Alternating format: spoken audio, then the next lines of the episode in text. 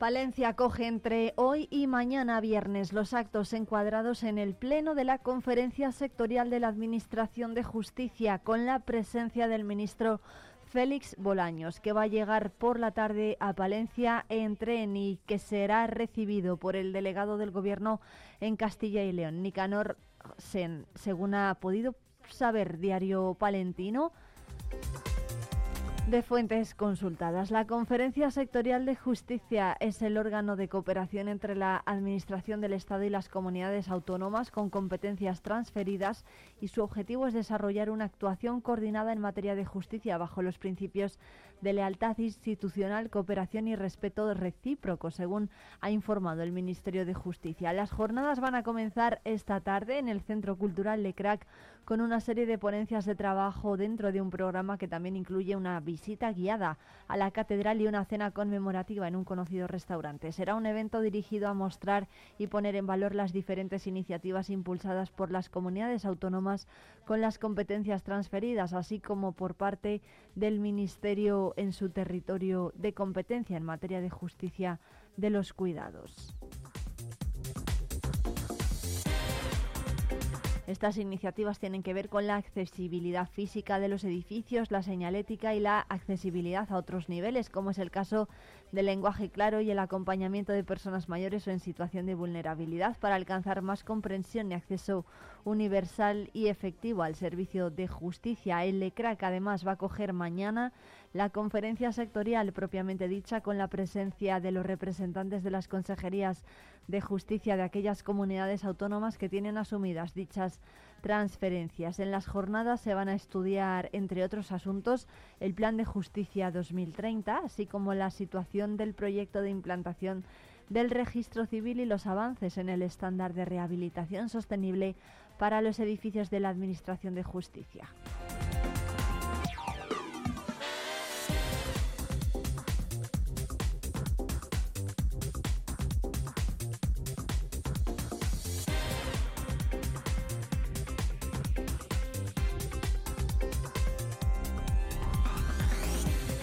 Félix Bolaños, que llega esta tarde a Palencia para participar en esta jornada relacionada con la justicia, pero hay más asuntos en, este jueves. Uno de ellos Comienza a las 10 menos cuarto de la mañana la delegada del Área de Bienestar Social y Participación Ciudadana, Charo García, y la gente de Igualdad, Marisa Narganes, van a presentar las actividades programadas con motivo del día de la celebración eh, del Día Internacional de la Mujer el 8 de marzo. Lo van a hacer en la sala de concejales.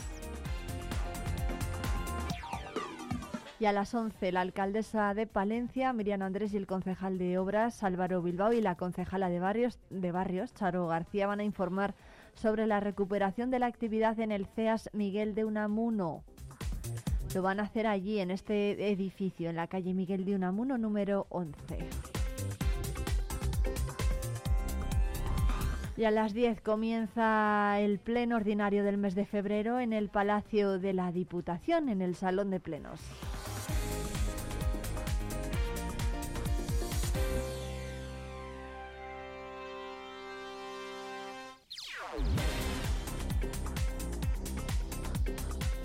Y a esta hora comienza una nueva movilización en la ciudad de Palencia, en el centro comercial Arambol. Comenzaba hace unos minutos a las 9 de la mañana y desde la portavocía han advertido de que los participantes serán agricultores y ganaderos palentinos. Todos los asistentes eh, a esta movilización no están ligados a ningún sindicato, sino que se han aliado para juntar en este punto a la mayor parte de la población que trabaja en este sector. El motivo de la movilización es informar a los consumidores, han dicho, sobre la procedencia de los productos que compran en las grandes empresas alimentarias. Con esto se refieren a todos aquellos productos en los que aparece que son de origen español y no lo son. Por ejemplo, los productos fitosanitarios que emplean en muchos eh, países de los que se traen esos alimentos. Además, piensan que el consumidor debe conocer los riesgos que tienen esos productos para su salud y la de, y la de sus eh, familias.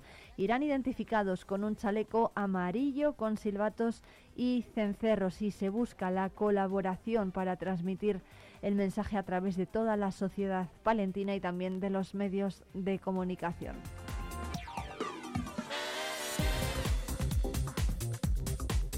Y desde las 9 de la mañana, también en el nuevo espacio Zona 12 de la Cámara de Palencia, se está desarrollando el tercer foro Red Club Inversores, rondas de presentación de nuevos proyectos de emprendimiento.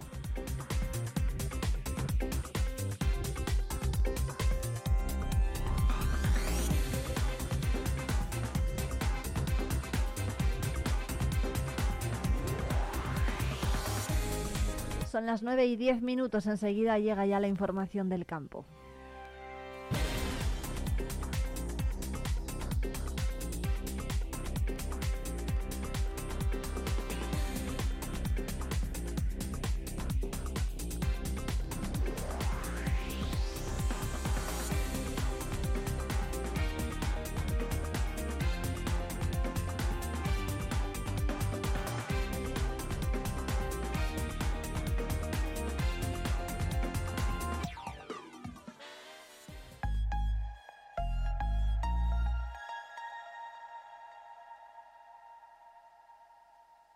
Asaja es la organización profesional líder del sector agrícola y ganadero en Palencia. Te esperamos en nuestras oficinas y en la página web asajapalencia.com. Vive la magia del cine con Cines Ortega y Avenida. Busca tu peli favorita y disfruta a lo grande en nuestras salas totalmente renovadas. Recuerda que los mayores de 65 años los martes tienen entrada a 2 euros. Los miércoles, el día del espectador, podrás hacerlo por 4,50 euros y si quieres celebrar tu cumpleaños con nosotros, disfruta del pack película, palomitas y de vida por 8,95 por persona. La magia del cine te espera en Cines Ortega y Avenida. ¿Te lo vas a perder? Calle Juan de Castilla, eje de ocio y compras que no te puedes perder. Es un consejo de Coca Studio. Diseñamos, reformamos y amueblamos tu hogar.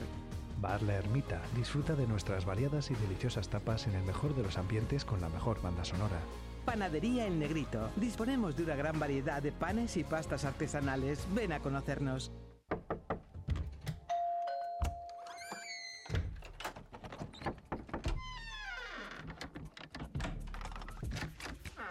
El universo digital de tus hijos e hijas es todo un mundo. Más puertas abres, más lo entiendes. Descubre cómo en FAD.es.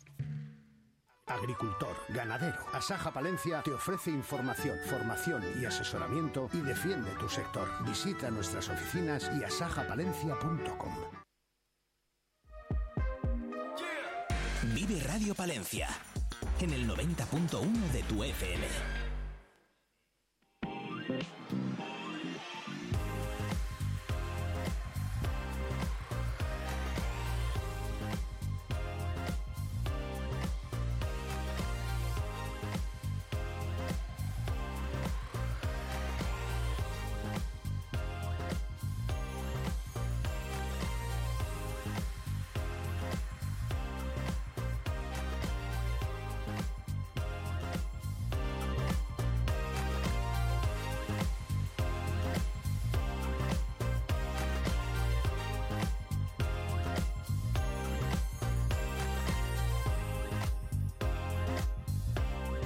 Y 13 minutos, esto es Vive el Campo, si te acabas de incorporar y nos estás escuchando a través de la 90.1 de la FM Palentina y también en la 107.2 de Radio Guardo y en www.viveradio.es. Hoy en Vive Palencia tenemos visita, eso sí, a distancia, Blanca Martín de Tractores y Tacones. Buenos días. Buenos días, tractotaconeros. Muchas gracias. ¿Dónde está hoy Blanca Martín? Pues camino de Zamora. Sí, ¿por qué? Porque está camino de Zamora. ¿Qué, le depara en Zamora hoy a Blanca Martín? Bueno, pues en Zamora vamos un poquito más adelantados en cuanto a actividades agrícolas que, aquí en Palencia y están en plena campaña de, aplicación de, abonos nitrogenados para el cereal. Así que para allá, para allá vamos, a ver qué, a ver qué se va cociendo. Bueno, ¿qué es lo que, cómo está el campo ahora mismo? ¿Qué es lo que podemos ir haciendo en el campo y qué es lo que todavía no? Bueno, pues ahora mismo estamos un poco haciendo de todo, porque debido a las lluvias de estos meses atrás, todavía queda alguna parcela sin, sin sembrar y sobre todo más por la zona norte, de Osorno para arriba, la zona de Herrera y por ahí, se, se está sembrado, sembrando ya pues las el último remate de siembras de cebada. Eh, luego ya, pues muchos están aplicando tanto la única aplicación como el nitrato en, en los cultivos, pues en la cebada, en el trigo y demás, que, ya estaban implantados y, sembrados. Se está aplicando herbicida también, porque lo que digo, pues la lluvia eh, nos ha ido alargando y ahora se nos están juntando un poco todas, todas las actividades. Y ya pensando muy mucho en las siembras de primavera, hay remolacha, principalmente aquí en, en la provincia. Consejos, Blanca, para estos agricultores que están pensando quizá ya en sembrar de cara a primavera. Eh, bueno, pues lo primero, eh, que, que, la tierra esté bien preparada, que como decimos, las lluvias en muchos casos no nos, ha, no nos ha dejado hacerlo, pero bueno, yo creo que se nos va a abrir ahora una ventana donde, donde sí se va a poder hacer. Parece que si quedan así alguna lluvia intermitente, pero bueno, creo que poco a poco nos van a, nos van a ir dejando cosas. Y aunque las cosas en el campo, en cuanto a precios y demás, pues no están muy bollantes, la verdad. Pero bueno, hay que intentar sembrar y, dar al cultivo todo lo que, lo que le corresponde para, para, para llegar a una buena producción, ¿no? Porque dependemos del cielo, tenemos el negocio al aire libre y, la lluvia pues nos influye mucho, la lluvia, el frío, las heladas, absolutamente todo. Entonces lo que está en nuestras manos, que es poder hacer buena labor, eh, poder nutrir bien a los cultivos, aplicarles los fitos que necesitan y demás, pues intentar hacerlo lo mejor posible. ¿Cómo está el campo ahora? Hablaba antes de, Zamora, que va más adelantado, va más adelantada la tierra que en Palencia. ¿Cómo está la situación en Palencia? Entonces. Bueno, pues lo que hablamos, hay un poquito de, en cuanto al cereal, hay un poquito de todo, porque hay zonas de Palencia donde se pudo sembrar en tiempo y forma, con un abonado de fondo y todo bien. Eh, hemos tenido un invierno pues muy lluvioso y entonces eh, las siembras han ido como muy a golpes, entonces toda la campaña se nos va se nos va a atrasar y, no va a ser una campaña, normalmente la campaña de la aplicación de, nitrogenado en el cereal es, muy concentrada, en poco menos de un mes prácticamente lo tenemos hecho, pero este año pues hemos empezado hace 15, 20 días donde se iba pudiendo entrar y creo que vamos a tener campaña pues casi casi hasta, hasta abril por, por lo que te digo, ¿no? La diferencia de, de siembras que hay. Pero bueno, hay de todo, hay de todo, hay bueno, pues hay cereal que está mejor, otro que está un poquito más más pobre por, por lo que hablamos, porque a lo mejor no se le pudo nutrir bien y aún todavía no se puede entrar en algunas parcelas un poco más fuertes donde pues donde el agua no, no ha dejado que se entre. Pero bueno, de momento parece que la cosa va decente, vamos a decir. Hemos tenido, Blanca, unas temperaturas bastante elevadas hace algunas semanas y ahora parece que volvemos a tener frío. ¿Esto va a afectar al campo? Bueno, pues más que el frío, yo creo que a lo que le, que le pudo afectar un poco eh, esas temperaturas altas con la humedad que teníamos, eh, la verdad que hizo que, el campo pues tirara mucho para, para, arriba, ¿no? A lo mejor en una época donde tenía que estar más tranquilo, con, con menor crecimiento y demás. Veremos si eso nos afecta o no nos afecta, depende de lo que se adelante eh, y depende de las temperaturas que vengan luego. Ahora mismo que haga frío es lo normal, Irene, y lo que el campo necesita. Eh, lo malo es que a lo mejor se haya adelantado un poco y en abril, en mayo, pues, pues no vengan esas temperaturas tan altas y nos caiga alguna que otra helada, como pasó el año pasado, ¿no? La realidad es que el clima está cambiando por la circunstancia que sea y bueno, sí que tenemos algún algún susto cuando cuando hay heladas en, en un tiempo que no que no corresponden o al revés, que empiecen los calores mucho antes de lo que de lo que toca, ¿no? Que aquí en Palencia, pues, bueno, pues abril, mayo, pues es un mes o debería ser un mes templadito, ¿no? Y llevamos un par de años que de templadito poco, porque a lo mejor pasamos de una helada inicial a principios de mayo a unos calores de treinta y tantos grados a mediados o finales. Entonces, bueno, vamos a ver qué es lo que nos va deparando el, el clima, que, que es una una de las derivadas muy, muy o más importantes que, tenemos sobre todo en el secano palentino, ¿no? Ujú. Claro, eso le iba a decir que si estamos hablando, tenemos que diferenciar también ¿no? entre secano y regadío. En el caso del regadío, por ejemplo, ¿qué es lo que sí se puede ir haciendo en el campo? ¿En qué situación están ahora estas parcelas? Ahora mismo están de una forma muy similar. Lo único, pues eso, las siembras de primavera pues son más destinadas al regadío, ¿no? Porque una remolacha, un maíz, pues lo tenemos que sembrar en, re- en- regadío porque al final su, su potencial de crecimiento es durante el verano y, y sin agua pues sería una cosa totalmente inviable. Es verdad que nos ha llovido mucho, pero no nos ha nevado demasiado. Entonces, entonces vamos a ver cómo están los, los pantanos y, y qué capacidades y de, de agua y de regadío tenemos tenemos este bueno este verano esta campaña ¿no? que, que va a empezar próximamente ¿Cómo piensa Blanca que va a ser esa campaña con los embalses un poquito justos? Porque no está nevando prácticamente nada. Ahora sí hemos tenido Claro, por fin claro. nevadas, pero Vamos, ha habido pocas. eso es vamos sí pues bueno entiendo que como estos años atrás eh, no sé, es un poco pronto eh, para decirlo todavía, pero quizás haya alguna que otra restricción. Vamos a ver qué es lo que dicen la, las la Confederación y las comunidades de regantes y ojalá no sea así y se puedan desarrollar los cultivos de, de regadío bien, porque bueno, pues el campo necesita necesita producir. Pues Blanca Martín de Tractores y Tacones, muchísimas gracias como siempre. ¿Qué va a hacer en Zamora? Por cierto, hablaba de, de, esa, de ese trabajo ¿no? con los fitosanitarios que están realizando en el campo, pero ¿qué va a hacer Blanca Martín? No sé si asesorar, formar. Pues sí, asesorar principalmente en cuestión de nutrición, en cuestión de fertilizantes, que ya sabéis que es lo mío un poco. Entonces, bueno, vamos, vamos para allá, para allá con, con varios con varios clientes hemos quedado eh, para ver si tiramos hacia una cosa o hacia otra, dependiendo de, pues eso, del tiempo, que parece que se ha alargado un poco y ahora mismo, pues a lo mejor corresponden más unos productos que, que otros, siempre intentando dar lo mejor para, pues para el campo y para la producción, como decimos.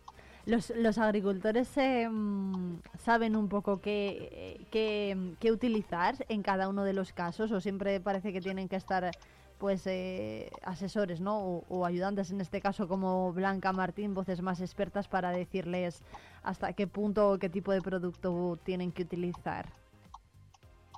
Los agricultores son los que mejor y los que más Claro. saben lo que tienen que lo que tienen que aplicar y, y lo que tienen que utilizar pero bueno hay una gran variedad de productos y dentro de lo que ellos saben que tienen que, que aplicar pues siempre intentamos recomendarles lo, lo mejor y lo más adecuado para, para cada parcela para cada cultivo y en cada momento Pues Blanca Martín de Tractores y Tacones, muchísimas gracias, que vaya bien todo por Zamora y nos vemos muy pronto. Vale muchísimas gracias a vosotros buen día para todos Un abrazo, un abrazo adiós. Chao.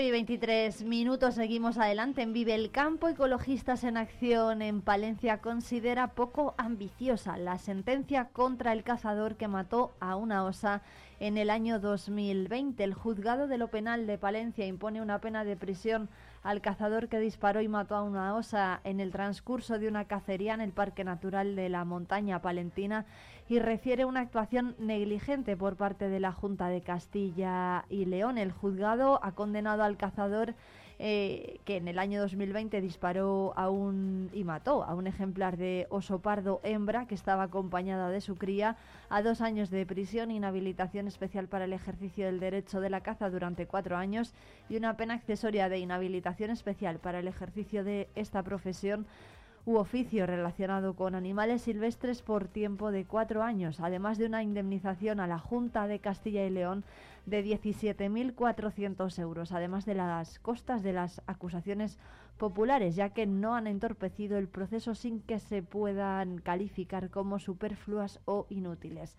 La Junta fijó la indemnización reclamada al cazador por la responsabilidad civil el valor de la OSA actualizado a día de hoy, puesto que utiliza valoraciones de 1985, muy antiguas, en 34.800 euros. La sentencia procede de procede que dicha responsabilidad civil sea asumida en un 50% por la propia Administración regional en base a su responsabilidad, ya que contribuyó con su conducta negligente a la producción del resultado y otro 50% por el cazador, esto es la cantidad de 17.000 400. Esta negligencia, dicen desde Ecologistas en Acción, debería ser resuelta determinando la propia Junta quiénes fueron los empleados públicos responsables y exigirles la correspondiente responsabilidad patrimonial para resarcir la pérdida ocasionada. La sentencia no deja margen de duda, entra en todos los aspectos y cuestiones que han sido que se han ido planteando durante los más de tres años desde el procedimiento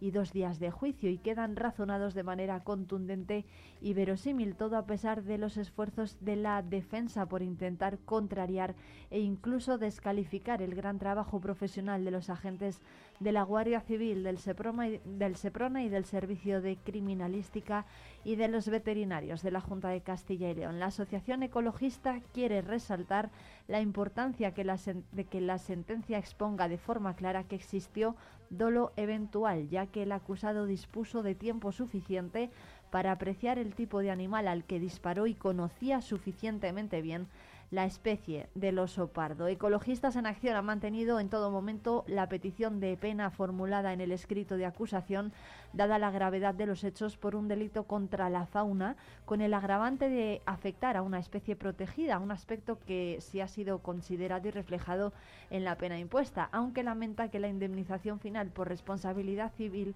haya quedado lejos de los 100.000 euros solicitados y que la pena de prisión no haya llegado a los dos años y seis meses de cárcel.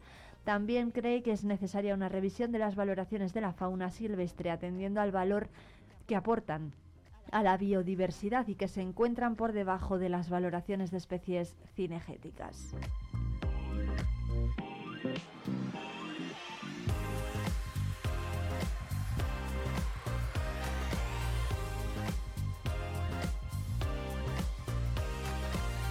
En cualquier caso, el colectivo valora positivamente la sentencia en el sentido de que se sigue con la línea marcada por el juzgado de lo penal y la Fiscalía de poner en consideración el valor del patrimonio natural de la provincia, aunque consideran que había margen para haber impuesto una pena más contundente a la vista de lo acontecido dentro de un espacio natural catalogado donde se siguen autorizando cacerías colectivas al jabalí con un pésimo control, dicen, y vigilancia que ponen en riesgo la población oriental del oso pardo en la cordillera cantábrica.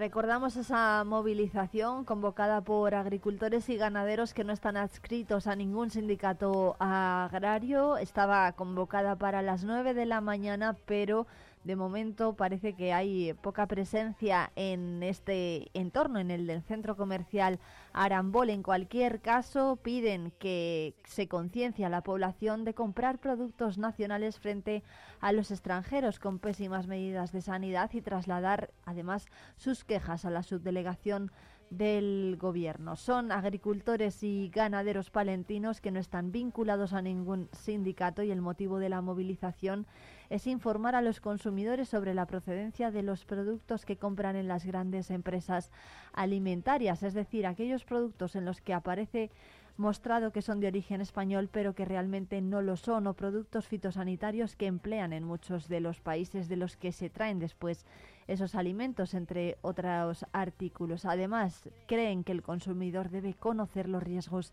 que tienen esos productos para la salud y para también para la salud de sus familiares irán identificados con chalecos amarillos y silbatos o cencerros, lo que considere cada uno y quieren hacerse oír en la población general y concienciarla.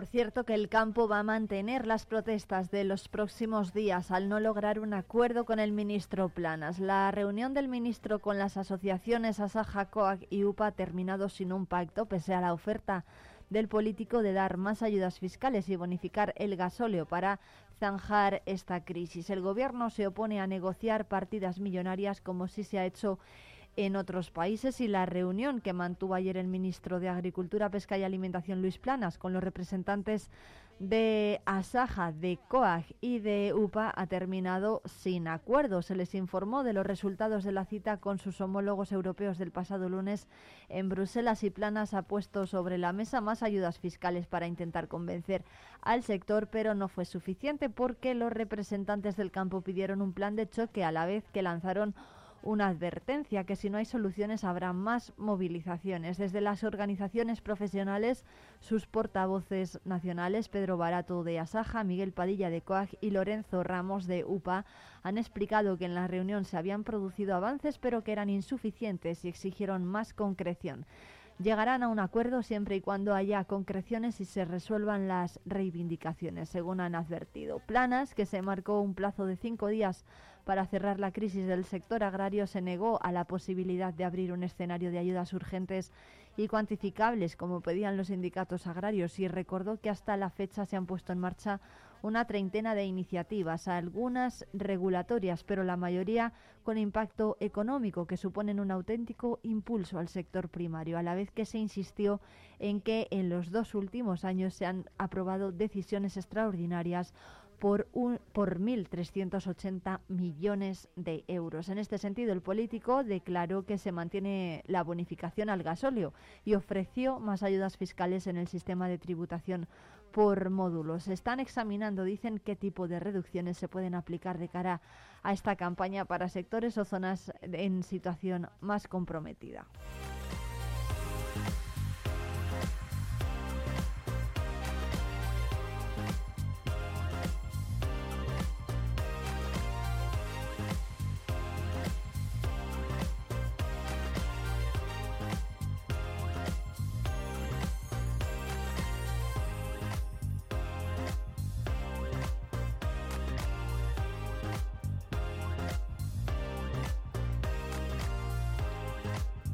Y hoy es jueves, tenemos eh, con Diario Palentino el suplemento Cultum, el suplemento agroalimentario del Grupo Promecal de esta casa que se hace eco de las protestas que 5.000 agricultores y ganaderos protagonizaron en el pasado lunes en Madrid. El campo de Castilla y León se hizo sentir en la capital española.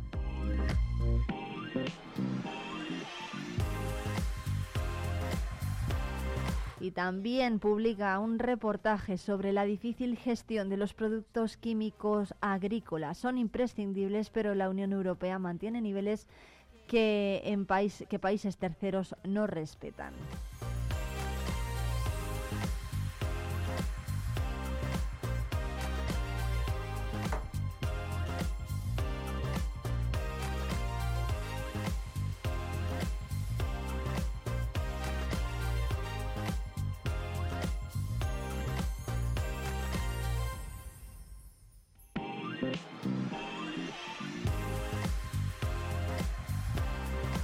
9 y 34 minutos, llega ya Javier Blanco con aquellos yeyes de los 60.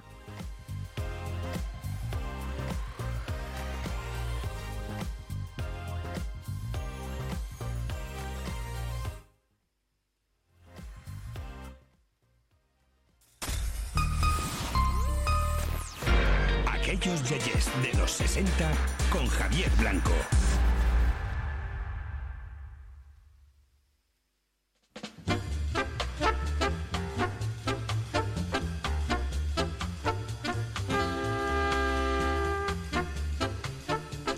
Javier Blanco, buenos días. ¿Qué tal? Irene, ¿Ha ido la semana? muy buenos días. Pues la semana va, transcurre. Sí, Hoy no, he tenido, hoy no he tenido que venir con el tractor ya. Ah. Hoy he venido con dos buenos amigos, dos buenos músicos, de los pioneros de Palencia también. Eso es, bueno, eh, los tractores todavía hay alguno eh, por ahí, pero vamos a dejarlos aparcados en su sitio. Y vamos a hablar con Carlos Díaz Andino y con Miguel Ángel Levena. ¿Qué tal? Buenos días. Muy buenos días. Buenos días. ¿Cómo Fundadores de los Estucas. Estucas. Muchas gracias lo primero por venir. Eh, ¿Por dónde empezamos a preguntar a estos dos señores, Javier? Pues yo comento, cuando hemos hablado de el porqué de los nombres, cuando hemos hablado de las anécdotas, cuando hemos hablado de la indumentaria, etcétera, etcétera, ellos han estado presentes, porque como yo lo tenía ahí en mi nevera, como decimos los profesionales de los medios, o sea, sé, en las correspondientes carpetas, pues yo he ido tirando de los archivos y de sus voces para dar vida a esos monográficos temáticos.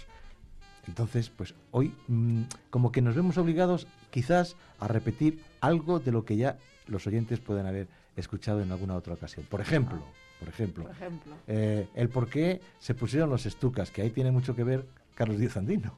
Ah, sí. ¿Por Sí, qué? sí, lo el origen de los estucas es muy simple. A mí me gustaban muchísimo las maquetas de aviones y uno de los aviones que más, eh, con que más ilusión monté fue una de, de una de un avión estuca de la Segunda Guerra Mundial. Entonces, eh, un día que nos juntamos eh, los amigos del grupo, dijimos, ¿cómo nos llamamos? ¿Cómo-?". Digo, pues a mí me encantan los estucas. Miguel Ángel de Vena, que está a mi Eh, lado, enseguida. no se opuso, Nos pareció bien a todos. los demás les pareció bien y los estucas nos quedamos. Y empezaron el vuelo. El vuelo, el vuelo que tuvo un momento álgido, como ya hemos comentado también aquí en más de una ocasión, en un certamen, iba a decir festival, me gusta más certamen musical que tuvo lugar el 7 de octubre de 1994, aquellos 20 años.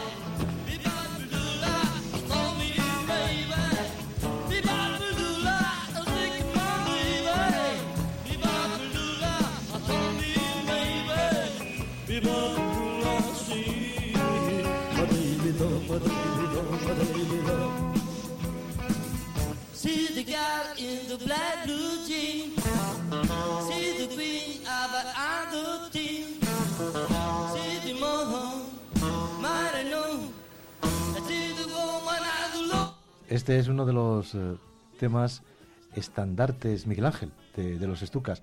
Yo insisto, lo he dicho en más de una ocasión, tenemos que tener en cuenta, se lo vamos a repetir a los oyentes, que esta grabación está hecha en 1994, ¿eh? es decir, en directo, y por lo tanto, eh, pues el sonido es el que es, Miguel Ángel, las cosas como Así. son. Es que esta, esta canción precisamente es con la primera que empezamos a, a cantar nosotros en la Huerta Guadián cuando empezamos, porque nosotros no teníamos ninguna canción cantada, solamente, Ya, ya, ya. solamente esta. Y, y fue el de Ortega el que nos dijo que hiciéramos una cantada. Y ahí, y ahí es como me quedé yo de, de cantar. Claro, Toda Irene, la música era instrumental, la que claro, hacían claro, los estucas. porque él Sí. tocaba además el Ah. teclado, sí, sí, sí. Yo tocaba, con los- Tocaban temas de Shadows, Pequeñiques, Los Relámpagos.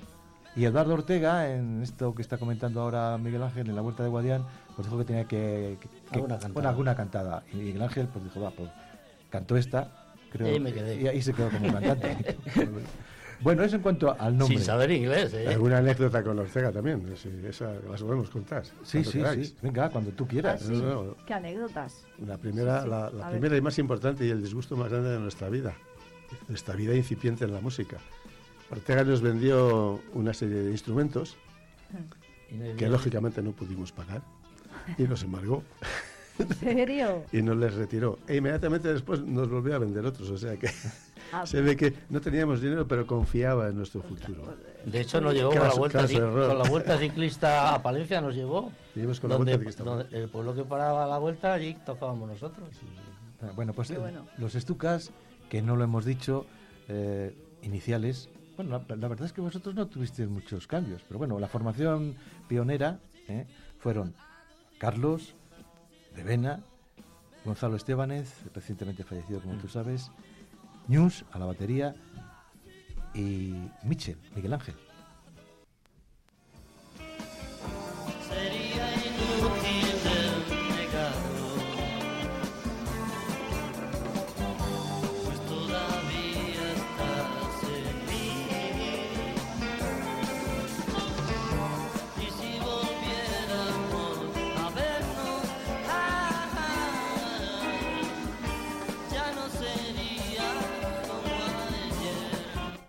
Pues este es el famoso momento, en plural, Momentos de Los Ángeles, pero cantado por, por Miguel Ángel y el resto de, de los estucas. Eh, hablaba Carlos antes de una anécdota, pero yo cuando hacía los montajes de momentos anecdóticos que les han ido ocurriendo a los grupos palentinos en sus bolos, en sus actuaciones, etcétera, había, había y hay una anécdota ¿eh? Que, que la cuente Miguel Ángel porque es que además es, es muy gracioso. pasaba? ¿Qué pasaba? ¿cuál de- pues que- cuál que- de ellas? La de la que- co- la de, la de que tenían que, que dormir en la casa del cura y terminaran durmiendo en una prisión, en una Bueno, ¿no? mazmorra. teníamos que actuar en Congosto de la Valdavia, que nos había cogido entonces San Segundo, ¿no? San Era Segundo, nuestro sí. promotor. Nos había cogido una actuación allí, sin instrumentos, bueno. Total que, como no teníamos instrumentos, se les pedimos prestados a la- al Colegio La Salle.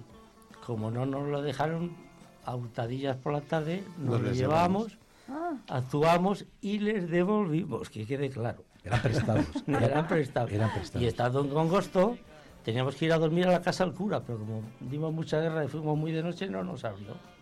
Íbamos por el pueblo y nos encontramos al hijo del alcalde, que entonces tenía una toña, pero, pero guapa, y que se iba a dormir a la cárcel. Y nos fuimos a dormir a la cárcel con él al ayuntamiento. No Ay. tenemos donde dormir. bueno, les acogió. Sí, sí, sí, sí, sí. El hijo del alcalde. El hijo del alcalde, ojo, ¿eh? Hijo del alcalde. Algo es algo. Bueno, yo es que como repasando anécdotas de los grupos no le he pasado pipa, pues esta es una de las, de Pero geniales. en situación en Congreso hay que ponernos en, en su sitio. Tocábamos encima de un carro, Como casi todos. Sí, sí, Encima de un carro. Un un remolque. sí. con unas con unos eh, instrumentos que bueno que eran eh, básicos, no, lo Y siguiente. ni menos. amplificadores ni nada. Amplificador, no, aquello era Sí, una ah, bueno, era Teníamos un trama que si te equivocabas y movías un poco un, un dial, se conectaba con Radio Nacional de España. No te digo más. ¿Qué culpa tendrá? La emisora tiene culpa de todo. Se De metía en el teatro principal. Así era lo mejor. Cuando conectaba con Radio Nacional de España es cuando mejor sonábamos. Oye, por cierto, ya que habéis mencionado Congosto de Valdavia, eh, actuabais, aparte de algún que otro colegio, eh, en Nochevieja, en la fábrica de, Fábrica armas, de la armas. fábrica de armas. ¿En el casino llegasteis a...? a-. Dos veces. Sí. Y En el Rey Don Sancho, que entonces Fíjate. estaba todavía en marcha. ¿qué, qué nivel, ¿eh? Huérfana de ferroviarios. Ya. Para, que, huérfana no, de pero para ferroviarios. aquella época era importante. Sí, sí. Qué bien. Que, mm, Festivales, muchos festivales que había por la mañana en Ortega. Bueno, pues vamos a volver a, vamos a volver al Ortega. Vamos a volver al Ortega con aquellos 20 años, que es eh, lo que tenemos cantado e interpretado por los estucas, porque anterior a eso yo sí tengo eh, los previos del festival, del certamen este, en los ensayos, pero no, no mejor no, no lo he traído por, por eso. por- Ah, sí. que- no, Vale. porque, son, Para porque- la- porque son ensayos, son, son particulares. Dale a, a aquellos 20 años. Un tiempo en que yo quise a una chica y nunca quise a nadie más.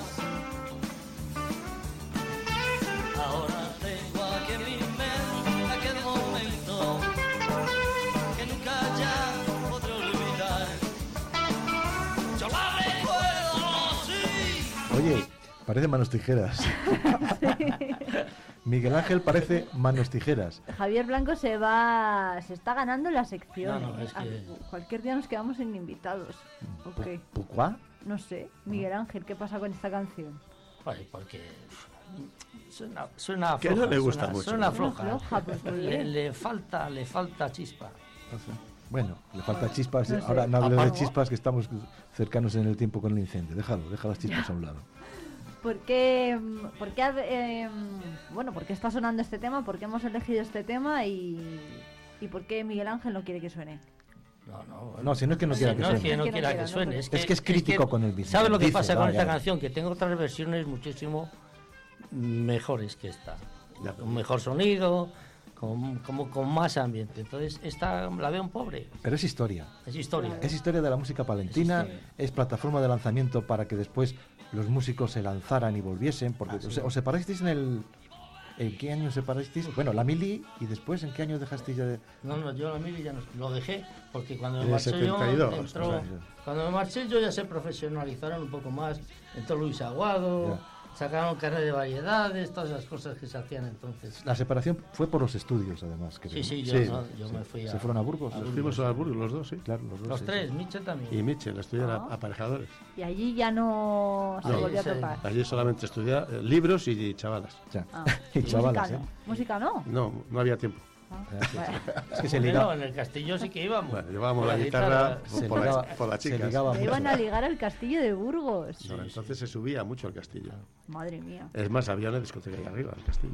Sí, Bueno, vamos a volver a Palencia. Aquí se limita, hombre, a Monterrey, Los Jodis, Pista Bolonia, Huerta de, de Guadián. Guadián y, bueno, los, La Salle, eh, es decir, donde también cantaban en el festival. Es que fue semillero, creo que lo hemos dicho aquí, Sí. aquí en alguna otra ocasión, porque fue semillero de muchos de los grupos eh, palentinos. Oye, vamos a dar gusto a Miguel Ángel, venga, que Venga. dice que, que suena mejor alguna canción que ha grabado él. No, ¿Dónde has grabado esto? Que yo no lo tenía. No, encima del escenario no. Creo que era la Carabel. Ah, ah. La cara, Bill. Va- vamos a ver cómo sí. suena. Ah, qué bueno.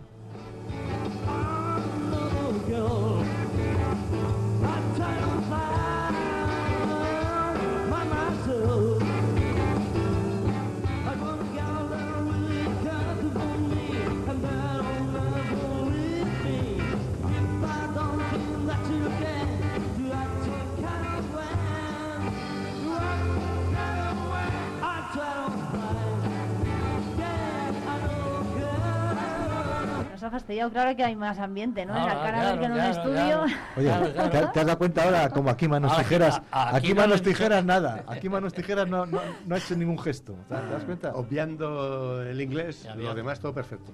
Oye, lo Claro, de cantar es que en por- inglés me hace mucha gracia Si porque es que, es que lo yo no, muy sab- bien. es que no sabía ni sé inglés. Y, No. ca- en cambio he cantado canciones en, en lo que yo llamo inglés. pero- Inglés. Pero, incla- increíbles. Inglés shoes o inglés de garrafón. No, inglés escrito. Bueno, es que en mi época la mayoría de la gente estudiamos francés. Vamos a dar más gusto a, Mi- a Miguel Ángel de- Ben, hombre, que ya está metiéndose con su inglés. Porque caramba, vamos a poner algo que se, que se entienda, ¿no? En, Venga, vale. en castellano, Miguel Ángel. Po- Podría ser a sin fe. Esta Porque de- la, la anterior era de de Lone Lone Star. Star. La anterior era de Lone Star. Venga, sin fe. Estoy con dolor en mi pecho, solo, solo y sin amor.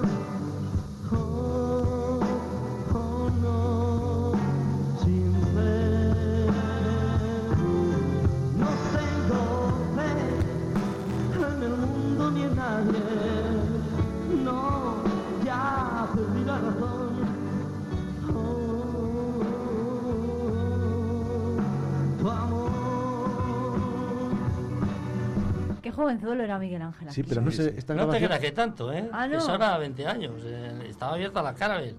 Ya, Ah. Y era un, bueno, un claro. grupo que tenía yo que llamamos los Cowboys, porque la mayoría de nosotros estábamos calvos. Cowboys. ¿Te das En serio, en serio. Éramos ocho. Entre ellos estaba Piñón Mellado, Ñus Mellado, eh, César, César. Prádanos, El Aspi, Manolo Terán, Jesús Izquierdo de la ferretería que falleció el hombre También, también. sí. La, la florinata. Pero ha, sido, vaya. ha sido el grupo con el que mejor me lo he pasado de diversión. Otra cosa es la amistad y, y- esa cosa que se tiene con Bueno. el primer grupo, que es que, es, Que eran ocho, tenía eran y ocho, y cada, y cada Que uno, a volvieron- cada cual más golfo. volvieron, volvieron... Íbamos a tocar gratis por ahí, como ¿qué- para te- pagarnos. ¿Qué te piensas que hacían otros muchos? Que después eh, nació Cartelera Malandraca, también. también lanzada, impulsada por, por vosotros, sobre todo Sí, por sí. Carlos, ¿no? No sé qué año sería. ¿15? No, hace, 2015. ma- hace, Hace 11 21 años hace estuvimos 21 tocando. años. ya. 2015 pensé yo que era más o menos. Fue en el, eh, 20 años hace más o menos. Y luego hemos estado, empezamos eh, en un localito que preparamos Me ayudó también Manolo y me ayudó Miguel Ángel a preparar aquello. Y estuvimos, eh, estuvimos durante 15 años y ahí sí tuvimos actuaciones en infinidad de sitios. Los mejores, Entre ellos en San Diputación, Antolín, San Antolín en la Plaza Mayor tres veces. En fin, era un grupo ya más profesionalizado. Sí, digamos. eh, a- actuar en la plaza de, de- de la ciudad en este caso y en fiestas era lo más. más. Lo más, lo más, claro. Lo Más más. que en el salón. Era lo más en el aspecto eh, presencial y en el económico, claro. Ya, Y en la hora, La- Bueno, la hora. Lo de la hora lo dejamos para otro programa. Eso iba a decir yo. es que no, es- no solo tú eres manos tijeras, estoy viendo que Irene se, se ha contagiado también por la hora y está venga a darle al Es el corte. que la está gustando. El tiempo, el tiempo manda, ya sabe Javier Blanco esto en la, en la radio, a que sí.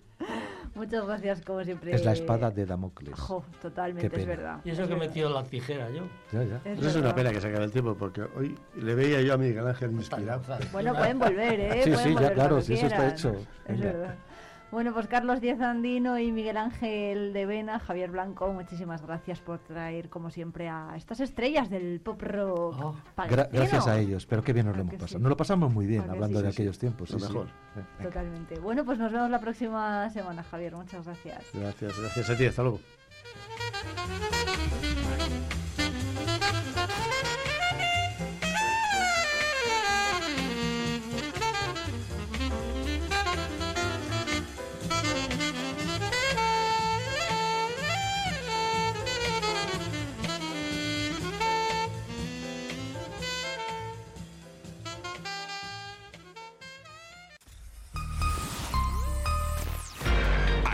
Yeyes de los 60 con Javier Blanco.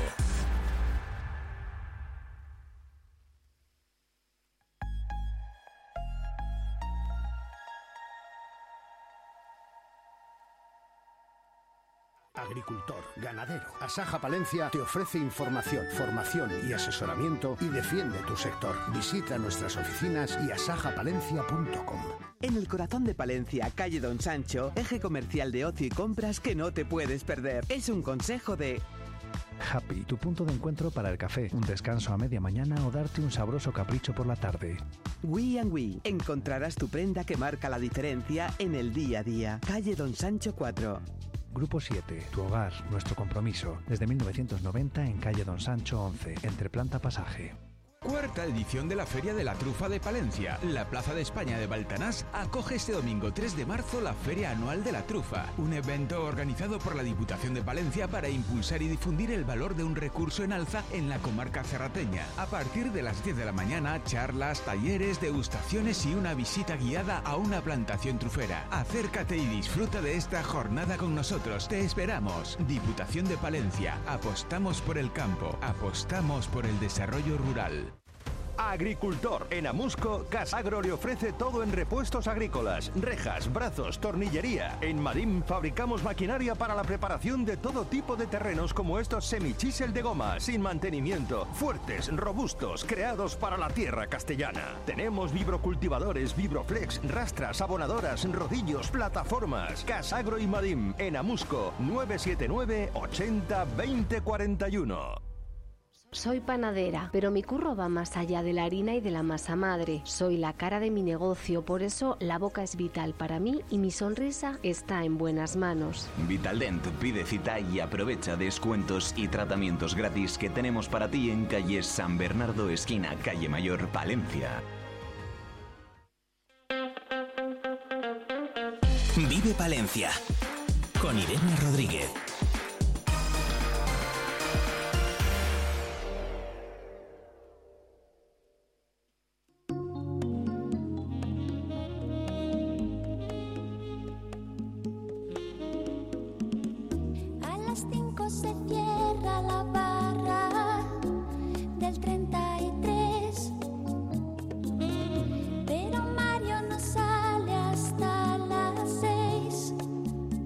9 y 53 minutos de la mañana de este jueves. Estás escuchando, si te acabas de incorporar, la 90.1 de la FM Palentina y también la 107.2 de Radio Guardo. También nos puedes escuchar a través de www.viveradio.es. El Ayuntamiento de Palencia y la Subdelegación del Gobierno firmaron un acuerdo ayer para alojar de una forma rápida y fácil a las víctimas de violencia de género durante al menos 48 horas. Eh, Ángel Miguel es el subdelegado del Gobierno en Palencia. Buenos días.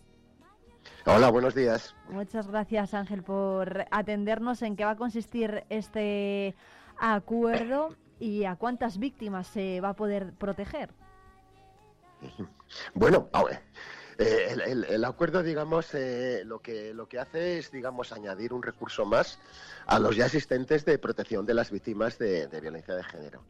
Eh, concretamente, concretamente eh, es un protocolo que se ha firmado entre su delegación y Ayuntamiento de Palencia para que en caso de necesidad de una cierta emergencia eh, y, y no existan disponibles otros recursos de los que ya de los que ya hay actualmente eh, puede por parte del ayuntamiento eh, digamos eh, pagar hablando bien claro pagar el, el uso de un hotel eh, para una mujer para unos hijos que por necesidades digamos de la denuncia de tener que ir a declarar a denunciar al juzgado tal necesiten un alojamiento digamos provisional eh, claro, derivado después de una, de una agresión a una mujer, pues eh, no, no está en su casa, ¿no?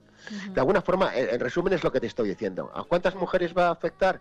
Pues no lo sabemos. Eh, probablemente, ojalá no sean muchas. Siempre decimos lo mismo en temas de violencia de género. Ojalá no haya casos, pero por desgracia eh, siguen produciendo denuncias. Yo creo que las mujeres están más concienciadas que antes y también hace que, que- que enseguida, damos enseguida, o cuando se produce algún caso, sea más fácil que por su parte denunciar, siendo conocedoras de que tienen una serie de, de- de derechos y de recursos a su disposición, que me parece que es una cosa muy muy buena. Ya digo, se completa un poco la, la red que existe ya, digamos, eh, por parte de la comunidad autónoma y, de la, y del propio ayuntamiento, que está a punto ya de, de abrir una casa de acogida también municipal. Pero bueno, es un recurso más que existe a disposición de estas mujeres. ¿No había ningún Sí. recurso de este tipo aquí en Palencia? En la- a ver, eh, en, en la provincia existe ya un acuerdo eh, previo a este por parte de Diputación, lógicamente, eh, digamos que afecta de- por parte de, digamos, del Estado a Guardia Civil y que sí que existían en, en caso de eh, se, se produjera alguna algún vamos o se diera la necesidad de que de este utilizar un recurso Diputación digamos asumía ese coste no pero en la, en la, en la capital todavía no, no se haya producido y hoy hemos querido digamos completar un poco el, el conjunto de recursos ¿Qué recursos eh, son los que tienen que, mm, mm, bueno, que agotarse antes de que eh, de recurrir a este, a este de los hoteles que hablaba antes? Decir, Bueno, a ver, eh, eh, cuando una mujer pa- eh, pasa por una circunstancia como esta, Sí. eh, lo primero, lógicamente, va a recurrir a sus propios recursos familiares o personales, de amistad, de tal, ¿no? Oye, necesito que ir a declarar que me ha llamado, tengo que ir al juez o tengo que ir a la policía. ¿Y quién me cuida a los niños, por ejemplo? Pues si hace falta, si tiene recursos, a lo mejor ella va a recurrir a lo más cercano a ella. Pero si necesitase, ahí está, la opción está. En, en- en algunas provincias eh, existen también casas de acogida para este tipo de cosas que acogen, en este caso, también a, a sus hijos o a ella misma. sin necesidad. En Palencia hasta ahora no... Ángel, creo Bueno, que le hemos... se- Sí, Ángel decía Perdona. que en Valencia hasta ahora no existían estos recursos. Bueno, de esta, de esta forma inmediata, eh, digamos, eh, eh, en- el concepto este de, unas- de un acogimiento de emergencia no acude. A- Asisten casas de acogida. Eso sí, o sea, que hay que decir que esto no significa que se desmerezca para nada la red de casas de acogida de la comunidad autónoma, para nada, ¿eh? Sencillamente se habían producido algunos casos, digamos, eh, puntuales de necesidad, que es lo que, lo que, lo, lo que pretende cubrir este acuerdo. El tiempo de estancia de cuánto va a ser, inicialmente se prevé que sea que pueda ser de 48 horas y se podrían prorrogar hasta las 72. No sé si hay opción de que se prolongue más. En principio no. Eh, quiero decir que, que para como que hablamos de un caso de emergencia de temas muy puntuales. Eh, tengo entendido que el tope está en 72 horas, ¿no? Para cuando se necesita. No sé si puntualmente se diera algún caso concreto, se estudiaría y me imagino que no hubiera ningún problema. Ujú. Bueno, hay más de 300 eh, casos activos. eh, no sé si las mujeres que a lo mejor nos estén escuchando pueden pensar, bueno, ¿y qué hago yo después de esas 72 horas? ¿Qué, opciones tengo en Palencia? Casa de acogida. Eh, El siguiente, el siguiente paso es la casa de acogida, Que ya, que ya se, se organiza y se prepara para, para acoger cuando se necesita. La supervisión, bueno, la mediación en este caso siempre va a ser a través de la Policía Nacional, ¿no? Es decir, que va a ser la Policía Nacional la que eh, gestione esa denuncia y la que advierta a la víctima de que puede alojarse en eh, X establecimiento. Sí. Sí, sí, sí, es la Policía Nacional. Eh, siempre se cuenta con, eh, en caso de necesidad con, con la policía local para colaborar, que lo hace gustosamente siempre, y, pero vamos, la competencia sí estrictamente corresponde a Policía Nacional, sí. Bueno, ¿cómo están las 300 víctimas de violencia de género que tenemos registradas en Palencia? Son más de 300. ¿Cómo se las está protegiendo? Pues yo creo que se hace todo lo que lo, posible y lo imposible por parte de las fuerzas de seguridad. En este momento, eh, a, día de hoy, eh, según me han comunicado, son 329 mujeres, digamos, son casos activos que están en, la- en nuestra provincia, que tienen algún tipo de control, eh, sea más intensivo o menos intensivo, por parte de las fuerzas de seguridad. De ellas son, digamos, como casos altos, hay cuatro casos, digamos, de nivel alto alrededor de unos 40 luego de nivel medio y tal, pero bueno, en principio se supone que todos los casos son, son atendidos, ¿no? Eh, cuando se produce algún caso, digamos, extremo, que en este momento no, no, no lo tenemos, afortunadamente, que se, se ha llevado a, a un, a un centro Zaplan a, a unas personas y ya no ya se, ya se ha terminado ese caso. Eh, ten en cuenta que supone un, un, un uso de las fuerzas de seguridad muy importante, muy importante para, para cuidar, te- para vigilar a una, una persona cualquiera, se necesita al cabo de día tres turnos de, de trabajo por parte de fuerzas de seguridad. Luego eso supone un esfuerzo muy grande, pero que yo que lo cumplen gustosamente y, que- y que, y que en ello estamos, se, se vaya a seguir haciendo así. Bueno, eh, subdelegado, Palencia va a coger entre hoy y mañana los actos del Pleno de la Conferencia Sectorial de la Administración de Justicia. Va, está previsto que venga aquí el ministro Félix Bolaños, que llegue hoy por la tarde. No sé si va a ser así finalmente y, bueno, cuál es un poco el papel que va a hacer Félix Bolaños aquí en esa Conferencia de Justicia. Eh, sí, según mis noticias, esta tarde llegará el ministro y llegará el, el delegado, el delegado del gobierno también acompañándole. O sea que le vamos a tener aquí los dos. Eh, eh, lógicamente es presidir esa conferencia sectorial. eh, su, su, su papel es ese. Eh, a esa conferencia sectorial existen, eh, asisten, digamos, eh, consejeros y personal de las comunidades eh, autónomas que tiene la justicia transferida.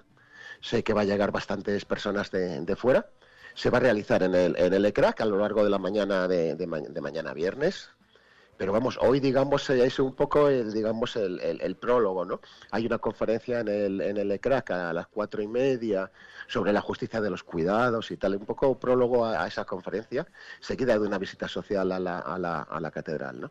Ya digo, el ministro esta tarde y, mañana eh, asistirá a estos actos. Eh, hoy perno- pernoctará en Palencia, lógicamente, pero vamos que y llevará a cabo lo que tenga que hacer, hasta mañana por la tarde.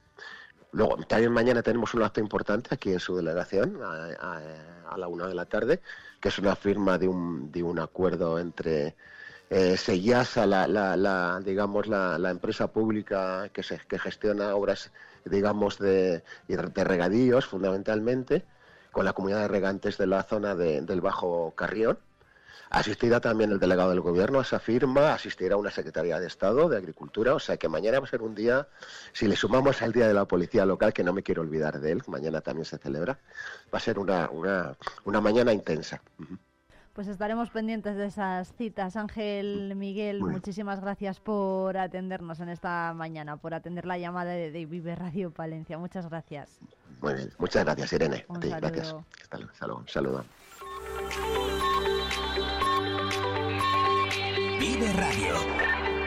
Son las 10 de la mañana. Valencia, 90.1.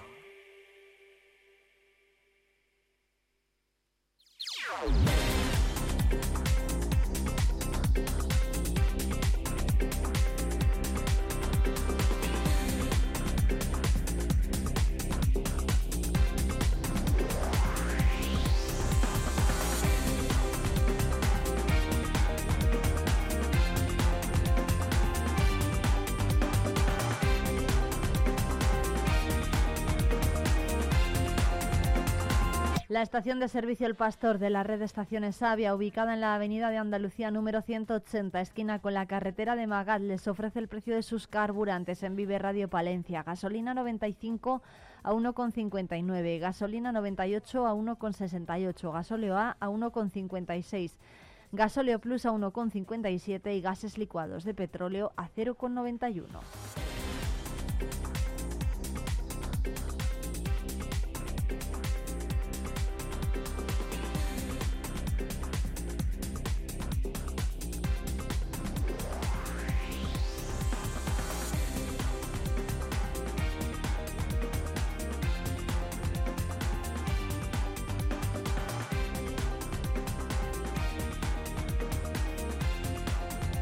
A esta hora comienza el pleno ordinario de febrero en la Diputación.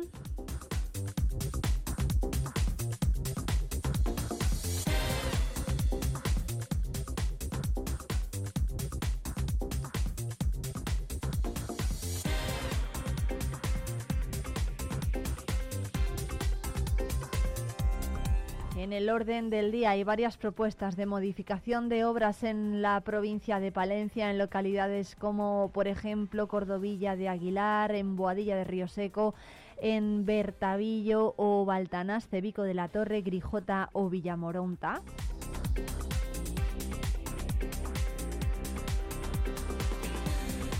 Y en el área de Hacienda, de Cuentas Personal y Presidencia está previsto que se haga la dación de cuenta del informe de tesorería del periodo medio de pago a proveedores en el mes de diciembre. Recordemos el bajo periodo de pago a proveedores que actualmente tiene la Diputación de Palencia. También se va a dar cuenta del informe trimestral de morosidad de la Diputación de Palencia del cuarto trimestre de 2023.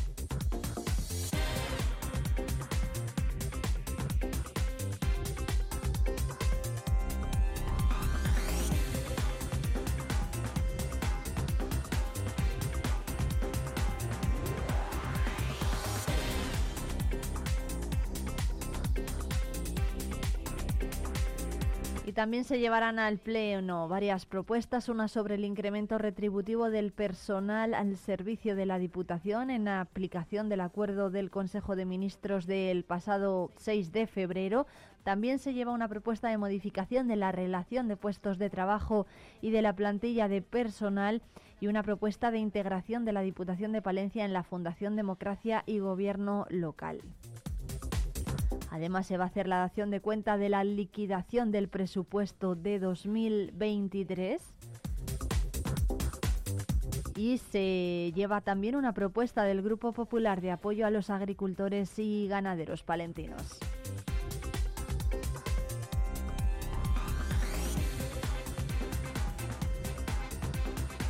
Y hoy es 29 de febrero, Día Mundial de las Enfermedades Raras. Vamos a conocer a lo largo del programa, dos casos de familias palentinas que tienen pequeños o pequeñas con alguna de estas enfermedades. Una de ellas está viviendo ahora mismo en Villamuriel y la otra es natural de Paredes de Nava. Enseguida los conocemos.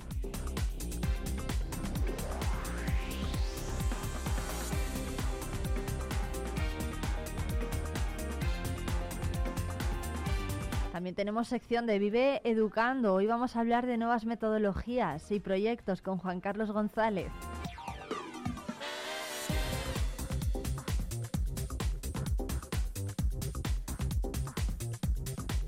Y estará por aquí Jesús García Prieto, como siempre, para presentarnos lo último de Rufus T. Firefly.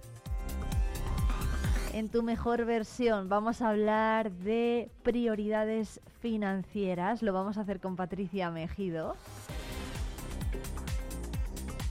Y en Érase una vez la radio vamos a viajar hasta el año 1942. Pero antes son las 18 minutos. Vamos a irnos de ruta por la provincia hasta Paredes de Nava.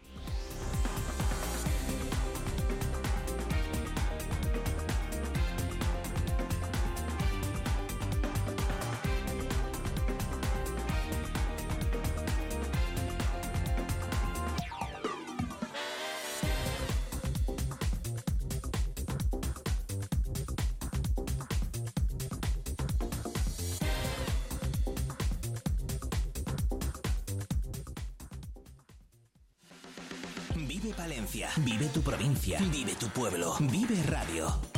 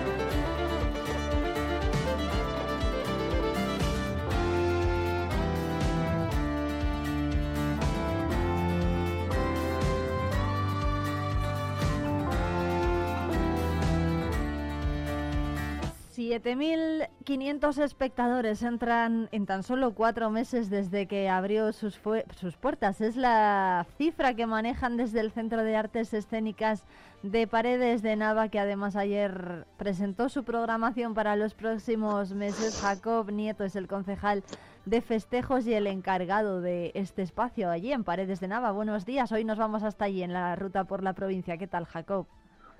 Hola, buenos días. Muchas gracias por atendernos. Bueno, ¿cuáles van a ser los platos fuertes de la programación del Centro de Artes Escénicas Jorge Manrique? Bueno, pues como bien has dicho tú, estamos desde el ayuntamiento muy contentos porque desde que se puso en marcha hace ya cuatro meses este Centro de Artes Escénicas Jorge Manrique, pues han sido más de 7.500 espectadores los que han podido disfrutar de diferentes actuaciones de teatro, música, conferencias. Y bueno, pues hacemos una valoración muy positiva de ello porque era un reto hacer este centro, pero también lo era ponerle en marcha y darle dinamismo y bueno, pues desde el ayuntamiento es una apuesta por la cultura como el motor dinamizador de nuestro pueblo, por lo menos uno de ellos, ¿no? Y bien, pues esta primavera se presenta pues con mucho humor, porque hemos querido preparar un festival del humor en colaboración con la empresa San Millán, acercando a Paredes pues cuatro espectáculos muy diferentes entre sí, pero con el denominador común de- del humor, ¿no? Eh, tenemos monologuistas como Julen Aspe, que es un chico vasco que tiene muchísimos seguidores y que es pues uno de los monologuistas que ahora mismo más tirón tiene. También tenemos a JJ Vaquero, pues creo que es muy conocido aquí en, en Palencia, Castilla y León, porque es de aquí y es uno de los mejores humoristas que puede podemos tener, ¿no? Y también dos espectáculos, como por ejemplo el del 21 de abril, que lleva a cabo Jordi Merca, eh, un chico que está haciendo un espectáculo que se titula Yo sobreviví a la EGB, enfocado pues un poco a aquella época de los que hicimos la EGB y que cuenta con música, con actores y bueno, es un espectáculo increíble. Y terminamos en mayo con el grupo de Teatro Espasmo, que es eh, Salmantinos, y que, bueno, pues hacen unos espectáculos estupendos. Ya han estado en Paredes en otra ocasión haciendo otro espectáculo de un humor gestual que, bueno, que gustó mucho y queremos que vuelvan a venir. Qué bien. Por cierto, entradas ya están a la venta. ¿Se puede ir a todo? Solamente, bueno, si queremos elegir una de las entradas, quiero decir, no sé si se puede, hay opciones para eh, pues, un bono para ir a todas las actividades o cada espectador tiene que comprar su entrada individual para cada uno de los espectáculos. ¿Están ya a la venta? Sí, eh, contamos con dos puntos de venta, uno en Paredes, en la oficina de turismo, y en Palencia, en el Discobar eh, y un cuerno. Esos son los puntos de venta. No hemos puesto bonos porque son espectáculos que van desde marzo hasta mayo y bueno, pues digamos que cada entrada se vende individualmente en estos dos puntos que hemos mencionado. Ujú. Jacob, ¿cómo se trabaja desde la concejalía para mm, traer tal cantidad de espectáculos hasta Paredes de Nava?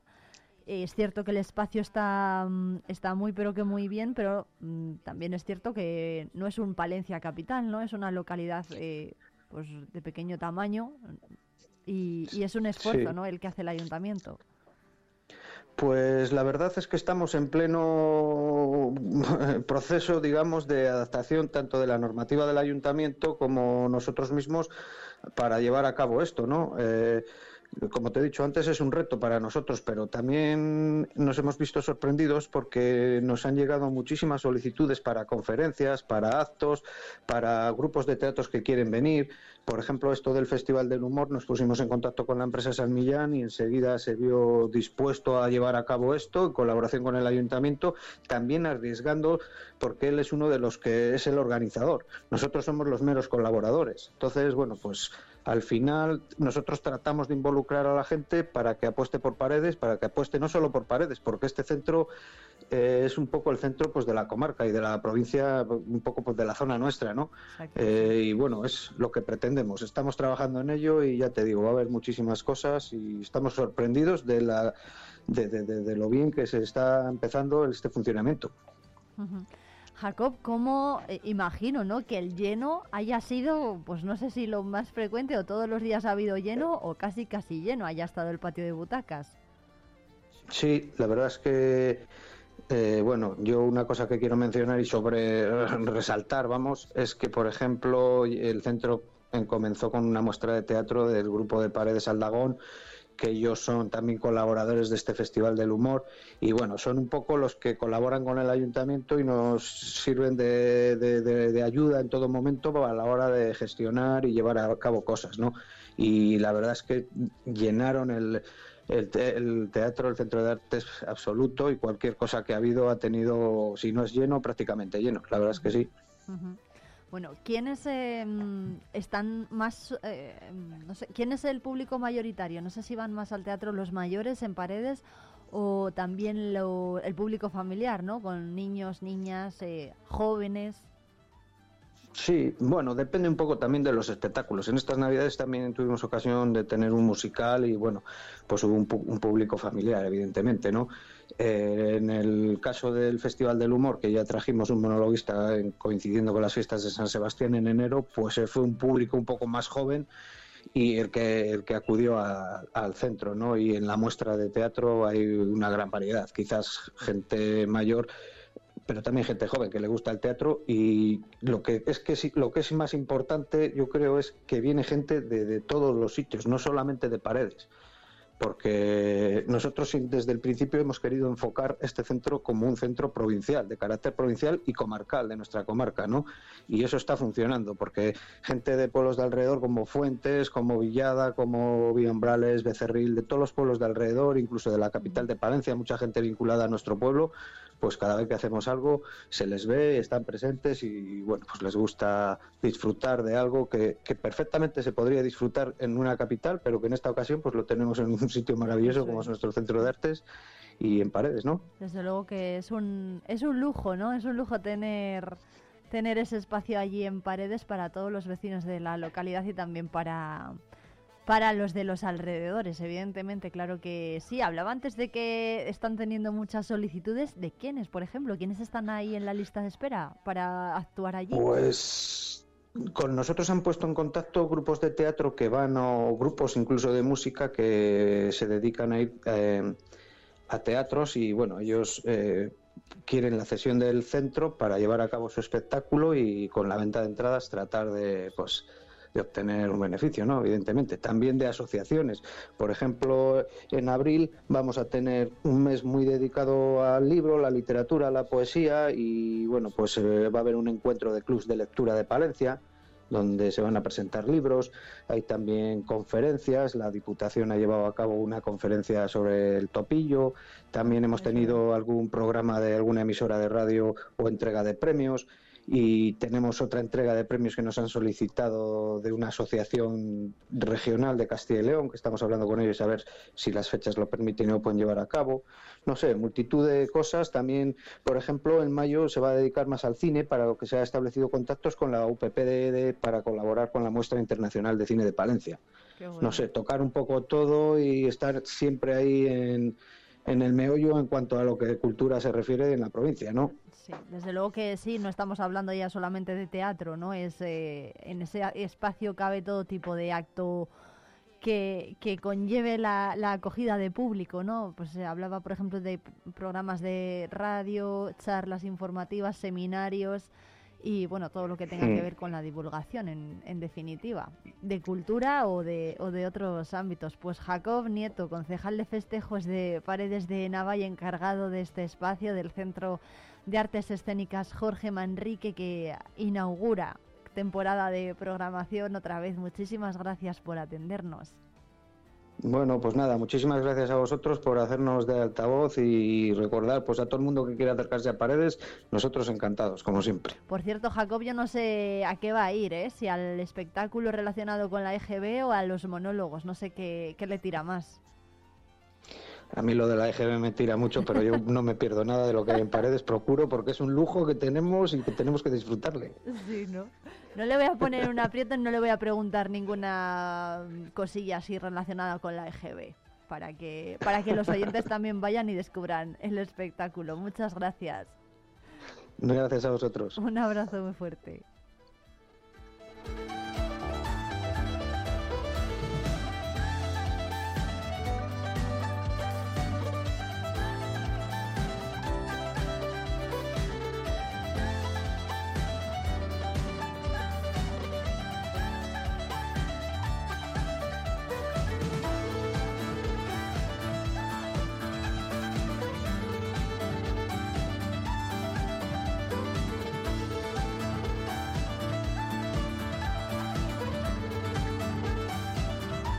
Y 20 de la mañana, así llegamos a este punto de este jueves 29 de febrero en el que recordamos es el día de las enfermedades raras. Hoy vamos a conocer la historia de Andrea Piris, por ejemplo, y de su pequeño Karim que tiene la enfermedad de la piel de la mariposa. Enseguida les vamos a conocer a los dos y también vamos a estar con eh, Jairo y con Zaida. Ellos son los papás de una niña que vive en Paredes de Nava y que tiene una distrofia muscular considerada también una enfermedad rara. Tiene nada, dos añitos de vida la pequeña.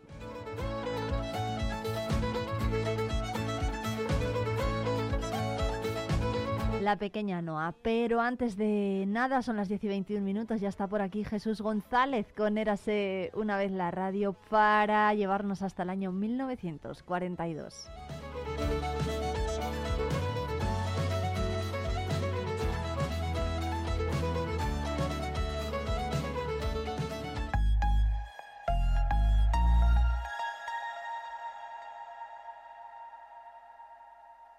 ¿Pensando en una nueva escapada? Tenemos un plan perfecto para ti. Ven a Ampudia, descubre la magia de su castillo, la belleza de su colegiata, el encanto de sus calles porticadas o los tesoros que esconden sus museos. Descansa en sus preciosos alojamientos y deleita tu paladar con la rica gastronomía de sus restaurantes. Escápate, ven a Ampudia, te sorprenderá. Plaspisa, líder en transformación de materias plásticas. Dispone de soluciones para todo tipo de clientes y empresas. En nuestra nueva planta hemos apostado por la investigación, el desarrollo y las nuevas tecnologías como motor para la fabricación de nuevos productos indispensables para el mercado actual. En Alar del Rey Plaspisa, comprometidos con el futuro. Soy panadera, pero mi curro va más allá de la harina y de la masa madre. Soy la cara de mi negocio, por eso la boca es vital para mí y mi sonrisa está en buenas manos. Vitaldent pide cita y aprovecha descuentos y tratamientos gratis que tenemos para ti en calle San Bernardo, esquina Calle Mayor, Palencia.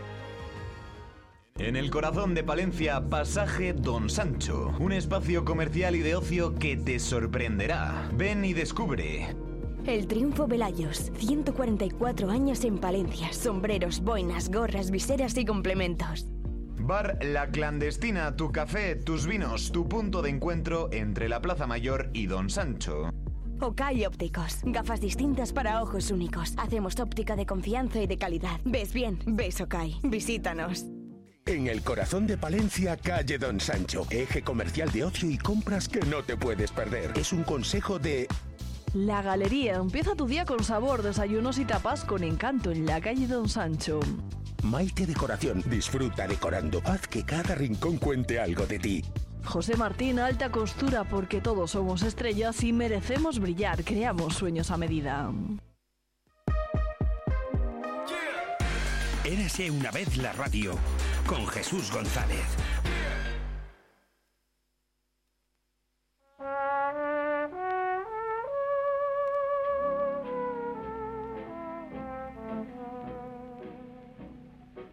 Mm-hmm.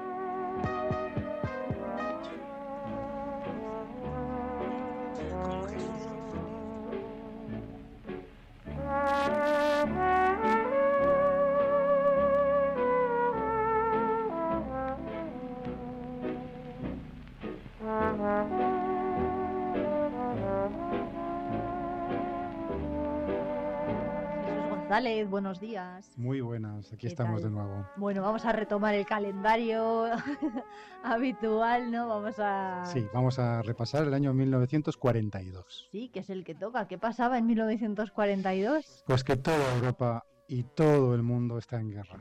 Se bombardea a diario Londres, París, Polonia y en, en Asia se bombardea ciudades por todos, por todos. Vamos a escuchar un corte grabado por la BBC de los bombardeos, son, son sonidos reales, no es una película ni es broma, ¿vale? Eh, los bombardeos de Londres. Desde el año 41 hasta 45 se bombardea casi a diario la ciudad.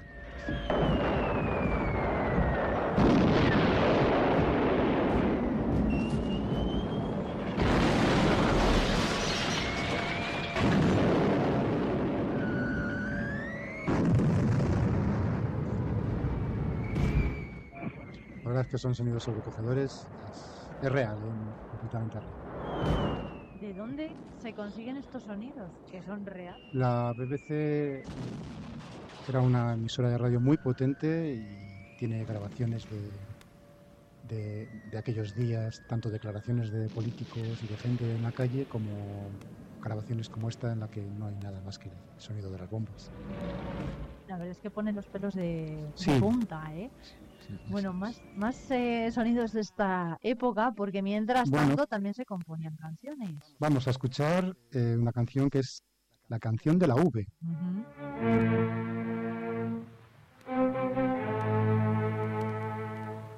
Il ne faut pas désespérer, on les aura. Il ne faut pas vous arrêter de résister. N'oubliez pas la lettre V. Écrivez-la, chantonnez-la.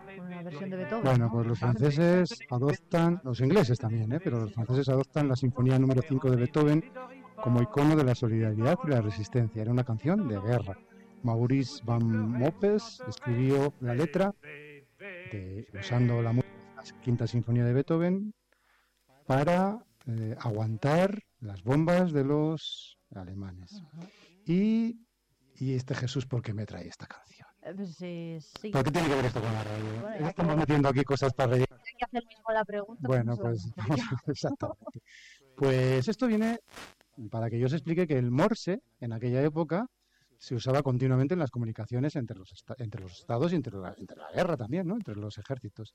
Y la letra V de Victoria, la letra que ponía así con los deditos Churchill cuando se le ven las fotos, es una letra que son tres puntos y una raya. ¿Qué sonaría?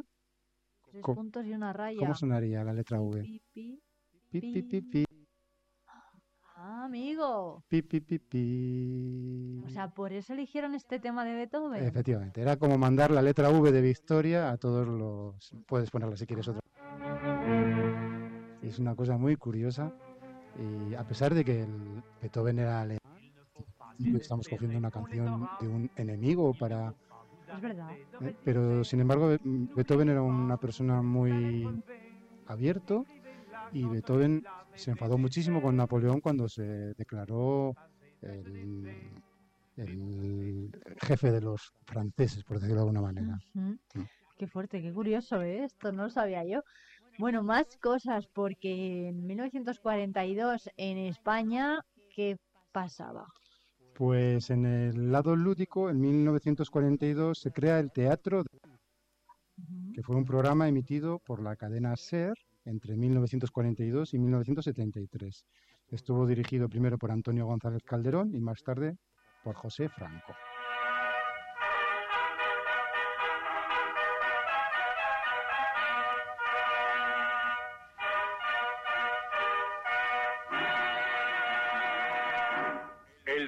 Teatro del Aire que les ofrece la Plaza de Berkeley de John L. Balderstone y J.C. Bueno, pues un fragmento de la... Esta era la sintonía, entiendo. Sí, ellos se dedican a, pues eso, a hacer teatro con la radio, ¿no? Y tengo, tengo otro corte para que veáis un un poquito de la interpretación de... esa vida falsa y negra que arrastras al lado de ella. Había entrado tarde a estas alturas algo nuevo, algo como una verdad. Sí, tú. Eso.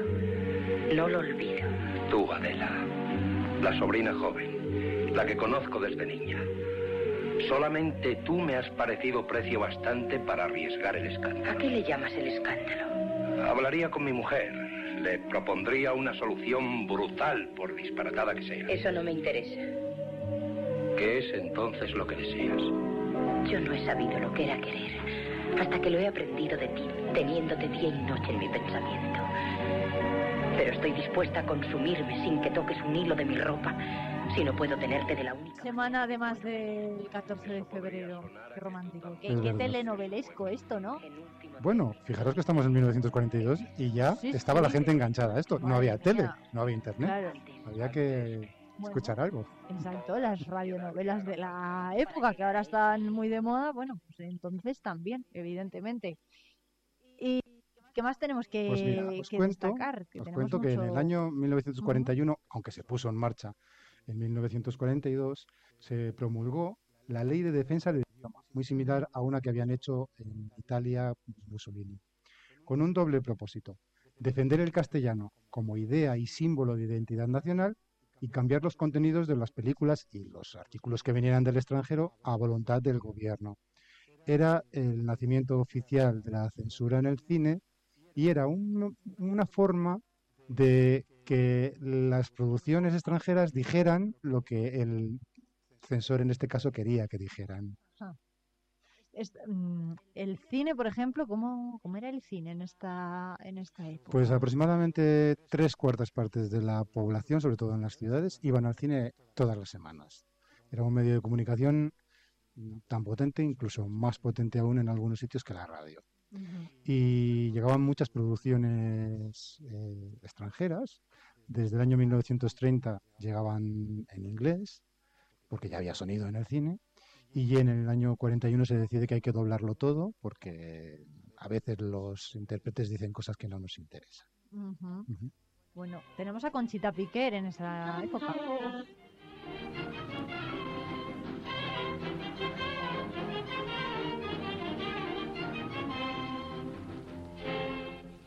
La respetaba. lo- La chiquita piconera se llama este tema, ¿no? La valenciana Conchita Piquer y su baúl, que conocida porque fue muy, muy exitosa durante muchas décadas. ¿no? Y en esta época, en 1942, estaba en pleno auge. y al igual que una llama se consumía en aquella locura negra y secreta. Sí, porque vamos a ponernos en situación antes de escuchar el audio que vamos a oír. En 1942 Europa estaba en guerra y la guerra la había generado Alemania. Alemania eran los más beligerantes de todos. Y al gobierno español no se le ocurre otra cosa que para demostrar nuestra amistad con los amigos alemanes que hacer un partido de fútbol amistoso con Alemania. Y el partido se ¿En hizo en Alemania. El locutor que, radió aquel partido es Enrique Mariñas, que ahora hablaremos un poquito más de él, y dijo estas cosas. Era el primer partido que jugaba la selección fuera de España después de nuestra guerra. Fui designado para radiarlo. Era también mi primera transmisión de carácter internacional. Estábamos en plena guerra europea y al llegar a Berlín, en avión, tenía todo un aire de aventura. Había que volar bajo y a escalas cortas, Madrid, Barcelona, Marsella, Lyon, Stuttgart y Berlín, para rehuir a la aviación aliada. Íbamos Barroso como presidente, el fallecido Eduardo Teus como seleccionador, Ricardo Zamora como preparador del equipo, directivos, jugadores y como periodistas Melcón, Escartín y aquellos grandes compañeros que se fueron para siempre, Julio Cueto, José María Úbeda y Manuel Fernández Cuesta. El partido resultó emocionante, especialmente para mí, que nunca me había visto en un compromiso igual. Se empató a uno. A los 10 minutos marcaron los alemanes por mediación de su interior Deca y a los 26 minutos del segundo tiempo igualó Campos lanzando un penalti con singular sangre fría en medio de un ambiente de emocionada tensión. Había 100.000 espectadores en el Estadio Olímpico de Berlín. Desde entonces, Radio Nacional de España continuó sin interrupción transmitiendo todos los encuentros de la selección española. Primero lo hacía yo solo y en el año 1945 se me unió Matías Prats. Juntos realizamos esta misión durante muchos años. Bueno, es una, es una cosa que se hace a posteriori, ¿no? No es el audio original del partido, que yo no lo tengo, y es muy curioso. Enrique Mariña Romero fue director de Radio Nacional de España en La Coruña durante casi cuatro años. Eh, formó pareja, ya lo ha contado él, con Matías Prat y estuvo en el deporte muchísimo tiempo. Y como curiosidad, os diré que dos de sus hijos, Enrique y Jorge, estuvieron trabajando en la plantilla de televisión gallega durante muchos años. Y uno tercero, Luis, y ahora recopilemos, Luis Mariñas, fue eh, presentador de televisión española durante muchísimo tiempo en los informativos de Radio Nacional de España. Desgraciadamente, Luis Mariñas murió con 63 años y fue, es muy reconocido de su trabajo en, en los informativos de, de- la democracia, del principio de la democracia. Pues una saga de profesionales de la televisión. Y de la radio. Y de la radio, efectivamente. Más cosas, porque también tenemos que hablar del cine, ¿no? Tenemos que hablar de, te- podríamos hablar de muchas Bueno, de- cosas sí, sí, pero tenemos una película, yo creo, ¿no? que merece la pena hablar de ello. Hay Ah, que decir que la Casa pues que se vio, que la Casa Blanca que se vio en España no es exactamente la original que después hemos podido ver nosotros en la democracia, ¿vale? El doblaje de la película Casablanca es muy distinto el de aquella época, el de, la- del de la de ahora. Vaya. Tenemos un sonido que nos ha traído Jesús. Hoy mismo no puedo arrepentirme. Han pasado diez años. Soy feliz y me siento orgulloso de haber pertenecido a esa legión de héroes, de todas las castas y condiciones sociales, que unidos bajo una bandera, tan solo viven para un ideal. España. España. Viva España. Viva. Viva la legión. Viva. A mí La Legión era la película de la que iba a hablar yo.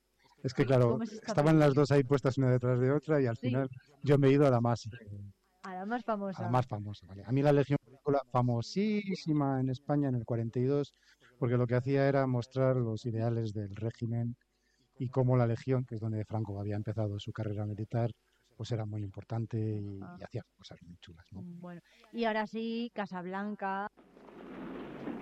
Dígale al sargento que lleve el equipaje del señor Laszlo. Claro, Rick, lo que usted diga. Lleve el equipaje del señor Laszlo al avión. Sí, señor. Por aquí, por favor. Si no le importa, ponga usted los nombres. Así será más oficial. Piense usted en todo, ¿eh? Los nombres son Víctor e Ilsa Laszlo. ¿Pero por qué mi nombre, Rick? Porque te vas en ese avión. Pero es que tú no vas a venir. Yo me quedo aquí hasta ver que el avión ha despegado. No, Rick, no. Anoche dijiste... Anoche dijimos muchas cosas. Dijiste que yo tenía que pensar por los dos y es lo que he hecho. Y sé que tienes que subir a ese avión con Víctor, que es a quien perteneces. Pero, Rick, escucha. Escúchame tú. Tienes idea de lo que te espera si te quedas aquí. Créeme, los dos acabaríamos en un campo de concentración, ¿verdad, Luis? Me temo que Strasser insistiría. Vamos a poner en contexto Bueno, este pues eh, es el final de la película. Cuando ella piensa que se va a ir con él, pues se da cuenta de que se va a ir con otro. ¿no? Bueno, la película tiene muchísima carga política, es la resistencia, estamos en la guerra mundial y el doblaje que llegó a España fue muy descafeinado. y- bueno, en cualquier caso, todos eran muy guapos, muy, muy jóvenes, la película tuvo mucho éxito. Y en este año otra de las cosas que ocurre es la muerte de Miguel Hernández. Traigo un corte de un compañero de cárcel que os contará qué pasó aquel día. El día ese eh, serían las siete o seis y media de la mañana, se corrió la voz de que Miguel Hernández había muerto en el pabellón de infecciosos. Miguel Hernández cuando llegó al reformatorio llegó ya tocado de muerte, venía ya con su tuberculosis de la cárcel Tocaña, donde Mayor lo hizo aquel famoso dibujo. Y lo más importante fue el entierro. Es decir, que Miguel Hernández serían las 10, 10 y media de la mañana, lo sacaron del pabellón infeccioso dentro de su ataúd, se formó la población reclusa. En el patio éramos unos tres mil y pico de presos. Hubo un silencio impresionante mientras salía el féretro y por primera vez la banda de música de presos que se había organizado y que dirigía el alicantino Pepe Juan tocó una marcha fúnebre en honor de Miguel Hernández. Bueno, pues qué, qué emocionante, ¿no? Esto Qué emotivo, ¿verdad? Ellos sabían que era una persona especial y le organizan este, este funeral dentro de la propia cárcel. ¿eh? Dentro de la propia cárcel. Tremendo. Y para terminar el programa de hoy, el año 1942 es un año de mucho dolor y, y mucha muerte y os dejamos con, con un poema de Miguel Hernández, en voz de Paco Rabanne. Pues Jesús González, muchas gracias como siempre por venir a la radio a contarnos estas historias. Nos vemos la próxima semana. Pues nos vemos en el... Un brillo por la pena, casi bruno, porque la pena tigna cuando estalla, donde yo no me hallo, no se halla hombre más apenado que ninguno. Sobre la pena duermo solo y uno, pena es mi paz y pena mi batalla, perro que ni me deja ni se calla, siempre a su dueño fiel, pero importuno. Cardos y penas llevo por corona, cardos y penas siembran sus leopardos y no me dejan bueno hueso alguno. No podrá con la pena mi persona rodeada de penas y de cardos. Cuánto penar para morirse uno. Érase una vez la radio con Jesús González.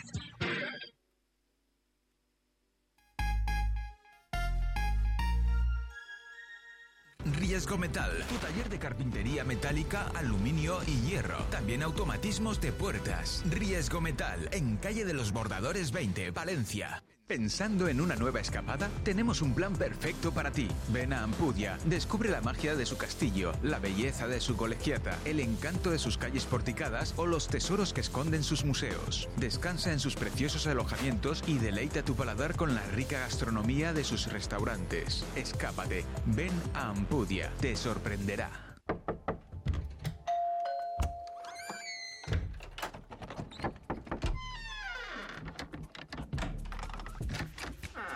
El universo digital de tus hijos e hijas es todo un mundo.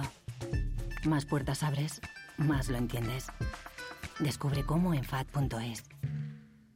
Cerrato por vacaciones. Descubre los 40 pueblos de esta comarca palentina. Déjate sorprender por lugares singulares y únicos. Viaja en el tiempo a través de sus barrios de bodegas, algunos con más de 500 excavadas, o visita el mejor centro de enoturismo de España. Conoce sus secretos en el Museo del Cerrato Castellano. Y todo ello aderezado por una oferta enogastronómica de calidad. Cerratopalentino.es. Saborear lo auténtico. Vive Palencia con Irene Rodríguez.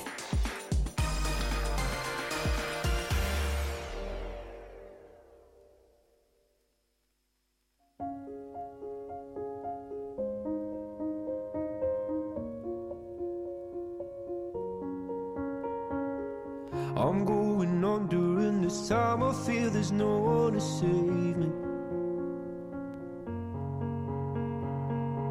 Ya estamos en tiempo de tu mejor versión. Patricia Mejido, buenos días, ¿qué tal? Buenos días, Irene. Muy bien. ¿Y tú? Bueno, muy bien. Hoy vamos a hablar además de una cosa muy interesante. Los oyentes van a... Yo creo que van a alucinar cuando les comparemos las cosas de las que vamos a hablar hoy, porque vamos a hablar de prioridades y de a qué, priori- o sea, a qué priorizamos eh, cuando tenemos que sacar la cartera, ¿no? Porque muchas veces, oye, hay ciertas cosas que nos parecen caras según con qué lo comparemos y a lo mejor otras cosas que no son tan caras si lo comparamos con el beneficio que, que nos van a aportar, ¿no? Por ejemplo, pues cuestiones sanitarias, ir al dentista, ir al psicólogo, que son cosas que generalmente parecen caras y luego mm, nos gastamos ese dinero en otras cosas que no son tan prioritarias, ¿no? Eso es, y que son más, pues que pueden tener que ver con el ocio, que también es fundamental, ¿no? Pero que son otro tipo de gastos más, eh, por lo menos no tan directos, que no afectan de manera tan directa a nuestra salud o incluso a nuestra salud mental y no le damos eh, eh, la misma prioridad, ¿no? Todo esto viene del subconsciente. Claro. ¿Por qué? Porque, ¿Por qué? ¿Cómo, ¿Cómo funciona el subconsciente ¿no? en nuestras decisiones financieras? O sea, al final tenemos eh, que entender que, que mm, eh, tú imagínate, me gusta mucho ser muy visual cuando hablo de esto, ¿no? Imaginaros un, un iceberg, ¿vale? La punta del iceberg es la, la conciencia, ¿no? Y todo lo que está por debajo, que no se ve, por debajo del agua, de ese nivel del mar, es la, el subconsciente, Subconsciente. ¿Vale? Y ahí están nuestros miedos, están nuestras creencias limitantes, está todo. Bueno, pues el el 95% de, de nuestros comportamientos a la hora de comprar y de, y de gastar se toman desde ahí, desde el subconsciente. O sea, desde razonamiento, bueno, desde razonamientos no, porque no Todo son lo ra- contrario. Desde cuestiones que no son racionales, ¿no? De- sino más bien emocionales. Eso es, o sea, somos, somos seres totalmente emocionales a la hora de comprar. Y por mucho que las encuestas digan que el 95% de las personas se cree que las compras las hace de manera consciente, no es verdad. Bueno, pero es verdad que yo creo que la gente sí que lo reconoce esto, ¿no? Que, oye, pues me he comprado, yo que sé, una entrada para el concierto de los Rolling o una entrada para ver al Real Madrid. Todo el mundo sabe que es carísimo, pero mm, lo compramos, lo compramos porque es algo que nos va a hacer sentir bien, ¿no? Eh, eh, Sin supongo, duda. no sé, soy Sin duda. futbolera, pero... Sin duda, pero efectivamente aquí hay, aquí pasa algo, ¿no? Que hay como una felicidad efímera, ¿no? El otro, en el programa anterior hablábamos de, eh, de, de la felicidad, de, de- de si el dinero aporta felicidad y hablábamos de que más bien aporta la facilidad para, para adquirir ciertos productos, ciertos servicios, ¿no? Pero la felicidad es efímera. Ya. Bueno, pero habrá quien nos esté escuchando que diga, sí, hombre, pero si yo me quiero ir al concierto de los Rolling, pues me voy y punto, ¿no? Quiero decir que, que es una vez en la vida y, oye, que me, me apetece pegarme ese capricho, Por pues supuesto. O sea, al final... soy libre de hacerlo. Claro, o sea, al final eh, te- el- lo importante es ser conscientes de que somos seres emocionales, por lo tanto, eh, no, no, no culpabilizarnos por, por cometer estas cosas, ¿sabes? Por cometer, por tener estos comportamientos relacionados con la compra. Eh, somos seres impulsivos, sí, porque somos seres emocionales y porque como hablábamos en, la, en el anterior programa, eh, siempre eh, queremos lo que tiene el otro. al final el, dinero también eh, nos hace socializar, ¿no? Nos hace tener como em, formar parte de un grupo, de, de una comunidad, de un sistema. Claro, ¿qué pasa si tú quieres eh, hacer lo mismo que el que tienes al lado, pero tu capacidad de ingresos es inferior? ¿no? Al final ahí estás perdiendo toda libertad financiera. Estás haciendo algo por formar parte de un grupo al que no perteneces económicamente, ¿no? Y esto pasa muchas veces. Al final esta persona, por ejemplo, estas personas que se sientan así o que pasan a formar parte de un grupo que al final dicen, pues mira, es que está muy por encima de mis posibilidades esto que hace esta gente. ¿Cómo, qué opciones tienen o cómo pueden salir de ese círculo? Bueno, para mí lo importante de esto es em, que esta influencia social eh, a la que todos estamos expuestos, eh, por lo menos tenga un espacio de reflexión y de, mm, y de, y de conciencia, ¿no? O sea, creo que la clave es que, ok, ya sabemos que el 95% de las decisiones se toman desde el, desde el subconsciente. ¿Cómo podemos hacer para que antes de tomar la decisión elevarlo al plano de la conciencia para que ya desde ahí sí que seamos seres más racionales, más, a ver, esto es lo que eh, quiero, esto es lo que me puedo permitir, eh, esto que está haciendo, mm, que están haciendo mis amigos en este momento me conviene hacerlo, que yo no vaya a este concierto significa que mis amigos van a dejar de quererme. Sí. sí, ¿no? No, no, no es, no es la respuesta, no es la respuesta, pero quiero decir que sí que ese tipo de cosas hay que, hay que tenerlas se piensan y se tiene miedo, ¿no? Como que vas a quedar excluido por, por no ir a ese festival, por no ir de vacaciones a Cádiz porque todos tus amigos van. Bueno, pues es que si en ese momento eh, tu conciencia eh, tiene muy claro que no puedes permitirte eso, vas a vivir mucho más tranquilo desde ahí. Es verdad. Bueno, el, ahí es se me está ocurriendo otra pregunta a mí, porque ahí es cuando los padres a lo mejor les dicen a los hijos, toma, mira, hijo, vete a Cádiz con tus amigos y deja de darme la, la vara, que ese es otro melón que otro día podemos abrir si, que, si quiere Patricia. ¿eh? Pero... Pero ves, ahí ya quién está tomando la decisión, están tomando la decisión los padres, por lo tanto son los padres los que eh, ahí sí que, mira, ves, cuando tomamos decisiones por nuestros hijos sí que somos más racionales, porque nos separamos de las emociones, sabemos que el niño quiere ir, pero no sabemos lo que está sintiendo, ¿no? Entonces nos podemos imaginar, pues por su cara, que igual tiene una decepción enorme si le decimos que no se puede permitir ir de vacaciones, ese viaje de fin de carrera, ¿no? Eh, que, muchos de nosotros hemos vendido hasta magdalenas para podernos ir. Claveles por San Valentín he vendido yo para irme al viaje de fin de curso en el instituto. ya lo creo, sí, sí. Pero eh, los padres desde ahí es como, bueno, me lo puedo permitir, pues se lo doy a mi hijo, ¿no? Para que lo disfrute. Pero cuando tenemos que tomar una decisión nuestra, personal, es cuando las emociones y, la parte más eh, de, ese, sistema de pensamiento más intuitivo, más eh, instintivo, más inconsciente, es la que actúa. Bueno, esto puede parecer que estamos hablando de caprichos, ¿no? De viajes, de conciertos, de teatro y demás. Pero, por ejemplo, con 50 euros podemos hacer muchas cosas. Podemos hacer algo como ir, por ejemplo, al psicólogo o irnos de fiesta. Y habrá quien diga, esto es que además lo estábamos hablando Patricia y yo fuera de micrófonos antes de la sección. Claro, habrá quien diga, por 50 euros salir de fiesta, pues no es no está tirado. Sí, por ejemplo, en, ciudades más grandes. Qué barato, claro. sí.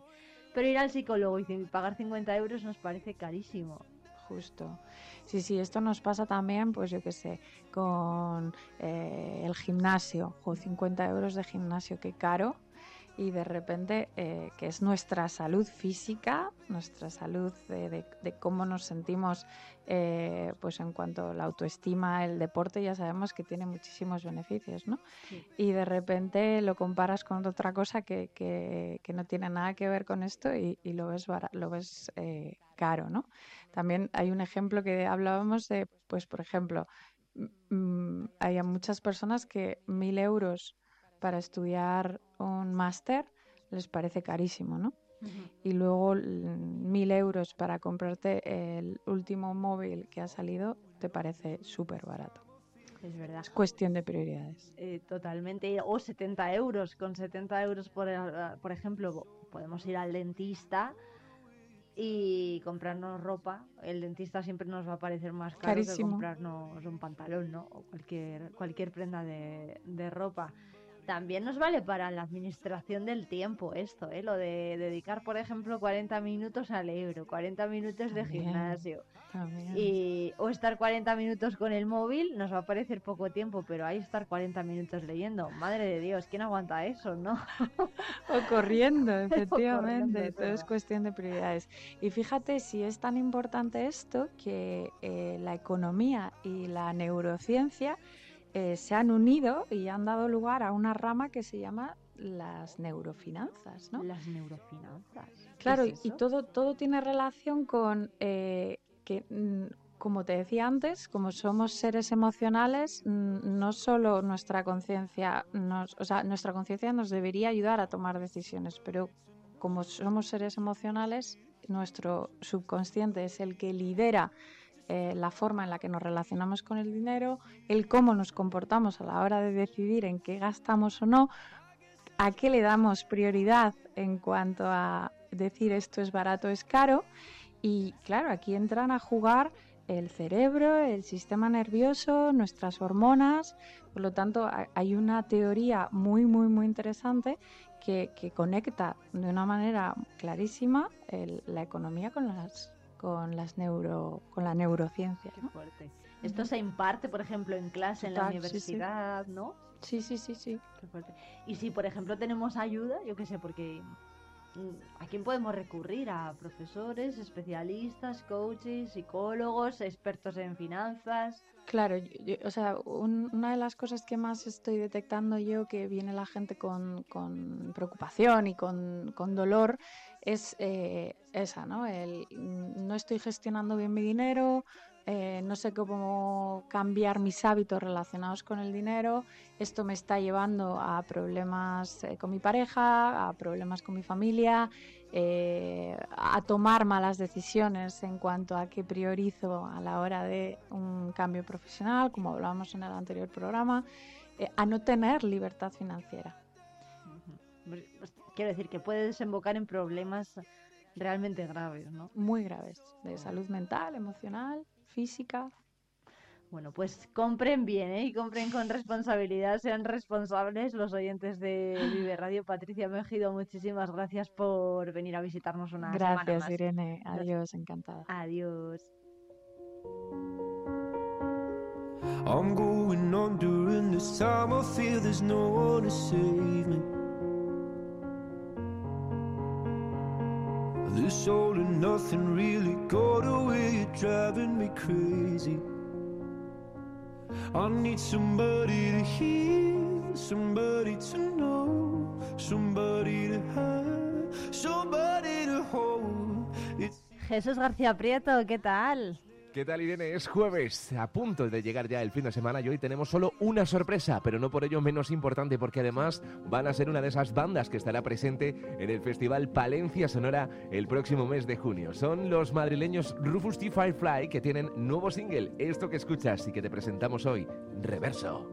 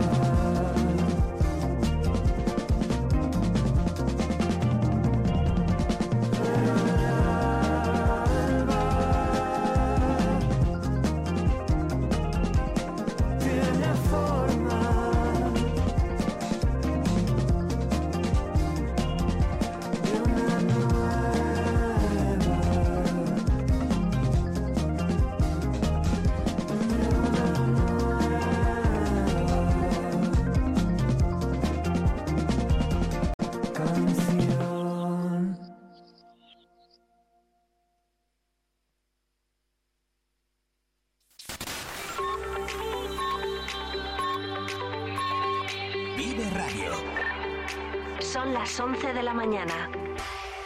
Palencia 90.1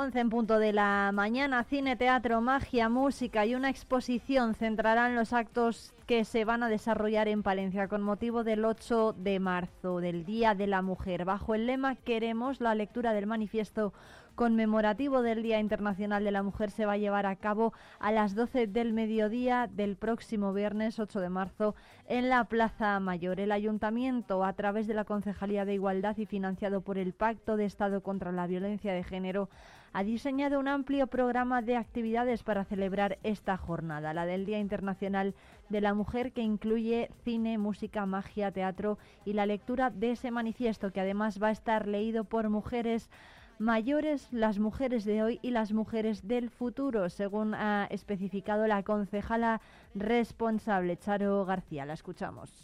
Bueno, pues nada, perdonad. El Ayuntamiento de Palencia sabéis que a través de la Concejalía de Igualdad y financiado por el Pacto de Estado contra la Violencia de Género, pues ha diseñado este año un amplio programa de actividades para celebrar el 8 de marzo, el Día Internacional de las Mujeres que incluye cine, música, magia, teatro, lectura de manifiesto y una exposición. Eh, el, manifiesto este año del 8 de marzo pues tiene una peculiaridad desde mi punto de vista y es que hemos querido eh, unir y, manifestar el sentir de tres generaciones diferentes, ¿no? El documento bajo el lema Queremos pone fundamentalmente énfasis en las mujeres mayores, las mujeres de hoy y las mujeres del futuro. Eh, entonces, eh, va a estar leído este manifiesto por estos tres colectivos. Eh, bueno, deciros que yo siempre me gusta indicar que el 8 de marzo o el homenaje a las mujeres no solamente se debe de hacer el 8 de marzo y el 25 de noviembre, tiene que ser continuado a lo largo de la historia, porque es verdad que eh, la lucha por alcanzar la igualdad real entre hombres y mujeres tiene que ser constante, diaria y tiene que ser entre todos y todas. Eh, sin los hombres esto tampoco sería posible, por lo tanto, invitar a toda la sociedad palentina a que nos acompañe eh, durante todo el mes de marzo, porque realmente va a haber actividades durante todo el mes de marzo, eh, vinculadas de una forma más directa o de una forma más indirecta a la, propia, a la propia celebración, pero el mes de marzo va a estar dedicado fundamentalmente a la mujer. Eh, sin olvidarme de felicitar a las campeonas de la Nation League, que fue ayer el partido. Eh, yo creo que es un ejemplo para todas las nuevas generaciones, un, ejemplo de esfuerzo, de sacrificio y de cómo cuando se quiere conseguir una cosa y se quiere luchar por unos ideales, eh, se puede conseguir. Por lo tanto, que todas las niñas y los niños de este país vean que el fútbol ya no es una cosa solo de hombres, sino que tenemos un equipo de fútbol femenino, una selección española femenina, que no solo ha ganado el Mundial, sino que ha ganado también lo que se denomina la Nation League. Eh, entonces, mi felicitación para, ellas y mm, para mí son un ejemplo eh, de cómo entender el fútbol, de la solidaridad y sobre todo del compañerismo. Las actividades en Palencia van a dar comienzo con el denominado Cine Violeta, donde los días 4, 5 y 6 de marzo a las 5 y media de la tarde los asistentes van a poder disfrutar en los cines Ortega de la capital de las películas Ali y Aya, 20.000 especies de abejas y En Nombre de la Tierra. Por su parte, la música será protagonista el 7 de marzo en el Teatro Principal a través del concierto Grandes Mujeres de Nuestra Historia, ofrecido por la Camerata, Vocal Bella Desconocida. El mismo con entrada libre hasta completar aforo dará comienzo a las 6 de la tarde y el 8 de marzo a las 12 de la mañana tendrá lugar la lectura de ese manifiesto en la Plaza Mayor. El documento elaborado por el Consejo de la Mujer en el Ayuntamiento de Palencia bajo el lema Queremos poner el énfasis en esta ocasión en las mujeres mayores, las mujeres de hoy y las mujeres del futuro, según explicaba, ya le han escuchado la concejala responsable del área, que también ha puntualizado que esperan que el 8 de marzo atraiga la atención de los palentinos más allá de este programa, ya que esta lucha por alcanzar la igualdad entre hombres y mujeres debe ser constante y diaria. Un manifiesto que va a estar acompañado por la actuación de Sara Bureva, que interpretará varias canciones de artistas como Amaral, Rosalén o Ana Guerra. Y ya por la tarde, a partir de las ocho y media, en el Teatro Principal se va a desarrollar la representación de la órbara teatral Hay alguien en el bosque. El día 9 va a haber magia en el Centro Cultural Lecrac, en el Salón de Actos. La magia está en los buenos teatros, dirigido al público infantil y juvenil a las once y media de la mañana, con entrada libre hasta completar aforo.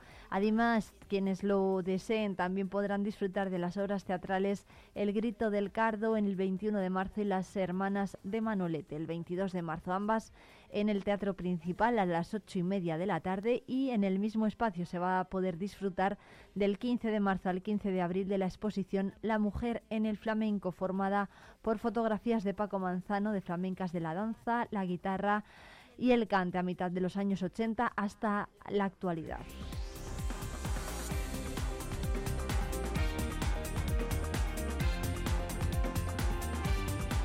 Y recordamos que el Ministerio de la Presidencia, Justicia y Relaciones con las Cortes va a celebrar hoy y mañana en Palencia el evento La Justicia de los Cuidados y el Acceso de las personas con discapacidad, con el objetivo de dar a conocer las iniciativas impulsadas en esta materia, tanto desde este departamento como desde las diferentes comunidades autónomas y las organizaciones que trabajan en favor de las personas con discapacidad. El secretario de Estado, Manuel Olmedo, va a intervenir en el evento sobre justicia de los cuidados y también va a participar la secretaria general para la innovación y la calidad del servicio público de justicia, Sofía Puente.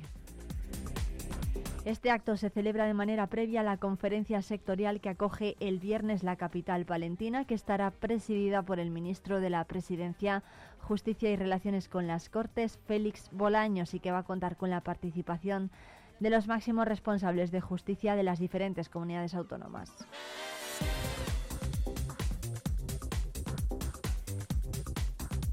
Y continúa en estos momentos el pleno en la Diputación de Palencia. Interviene ahora mismo Domiciano Curiel, diputado por Vamos Palencia. Si queremos seguir teniendo agricultura y ganadería, porque si erosionamos nuestros suelos y no mantenemos limpios nuestros ríos, llegará un día que no tendremos ni agricultura ni ganadería.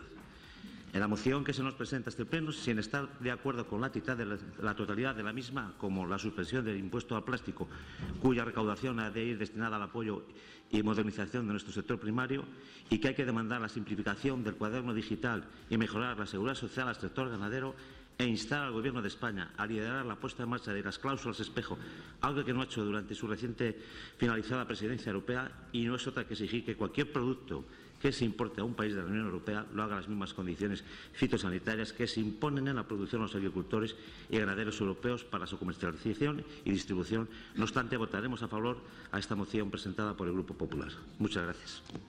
Muchas gracias, señor Curiel. Señor Carrancio, tiene la palabra. Muchas gracias, presidenta. Mi más firme apoyo y compromiso con los profesionales del sector primario, la agricultura, ganadería, son sectores muy importantes para el desarrollo económico y social de Palencia y provincia. Desde mi punto de vista, debemos valorar con mayor intensidad el trabajo y dedicación de todos los profesionales del, sector primario. La situación actual de, nuestros agricultores y ganaderos es debida a medidas que están poniendo en riesgo su continuidad generacional en, el propio sector, fundamentalmente por la falta de competitividad. los rendimientos de sus explotaciones no están siendo favorecidas por dichas medidas. Insisto, mi más firme apoyo y compromiso con el sector, motor de Palencia y provincia, creador de inversión, empleo y riqueza. Solicito mejora de políticas económicas y políticas que realmente hagan un sector fuerte y competitivo. Muchas gracias. Muchas gracias, señor Carrancio. Señor Blanco tiene la palabra. Muchas gracias, señora presidenta. Bueno, pues que sean nuestras primeras palabras en apoyo a todos los agricultores y ganaderos, en apoyo a todo el sector primario, en especial a las organizaciones agrarias que están desempeñando una función fundamental en el Estado español durante muchos años y sobre todo en defensa de todo el sector y nuestro reconocimiento a las movilizaciones legalmente fijadas y autorizadas que se están dando en toda España. Escuchamos en estos momentos a Miguel Ángel Blanco del Partido Socialista y anteriormente a Ricardo Carrancio de Vox y a Domiciano Curiel de Vamos eh, Palencia.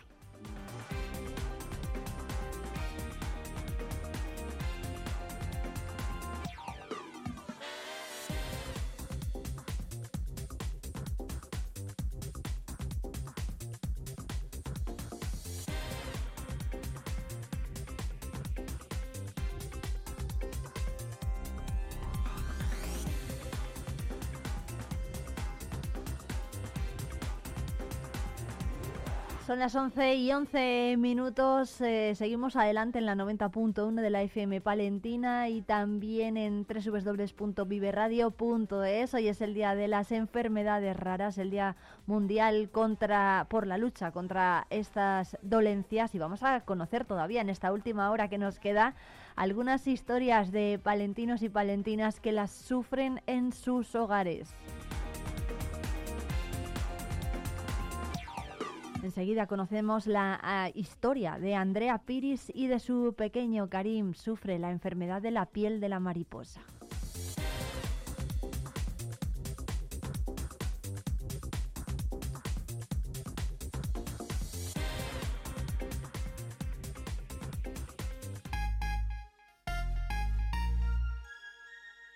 Ferrato por vacaciones. Descubre los 40 pueblos de esta comarca palentina. Explora nuestra naturaleza a través de las cinco rutas ornitológicas donde observar aves silvestres en su hábitat natural. Déjate llevar por un paisaje salpicado por casas cueva, chozos de pastor, palomares y yeseras, iglesias monumentales, rollos de justicia medievales o la iglesia visigoda más antigua de España. Ferratopalentino.es. Saborear lo auténtico.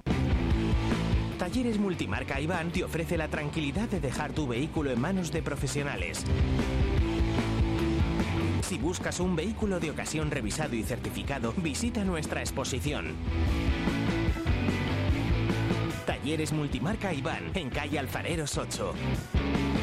Rebajas especiales en Peletería Prieto. Disfruta de descuentos y precios únicos en nuestras prendas de piel. Consigue ese abrigo que tanto te gusta, ahora un precio a tu medida. Recuerda que somos especialistas en transformación de prendas de piel. Trae ahora tu abrigo y estrena un nuevo modelo la próxima temporada. Pieles Prieto, la caricia de una prenda única y exclusiva a tu alcance. Plaspisa, líder en transformación de materias plásticas. Dispone de soluciones para todo tipo de clientes y empresas. En nuestra nueva planta hemos apostado por la investigación, el desarrollo y las nuevas tecnologías como motor para la fabricación de nuevos productos indispensables para el mercado actual. En Alar del Rey Plaspisa, comprometidos con el futuro.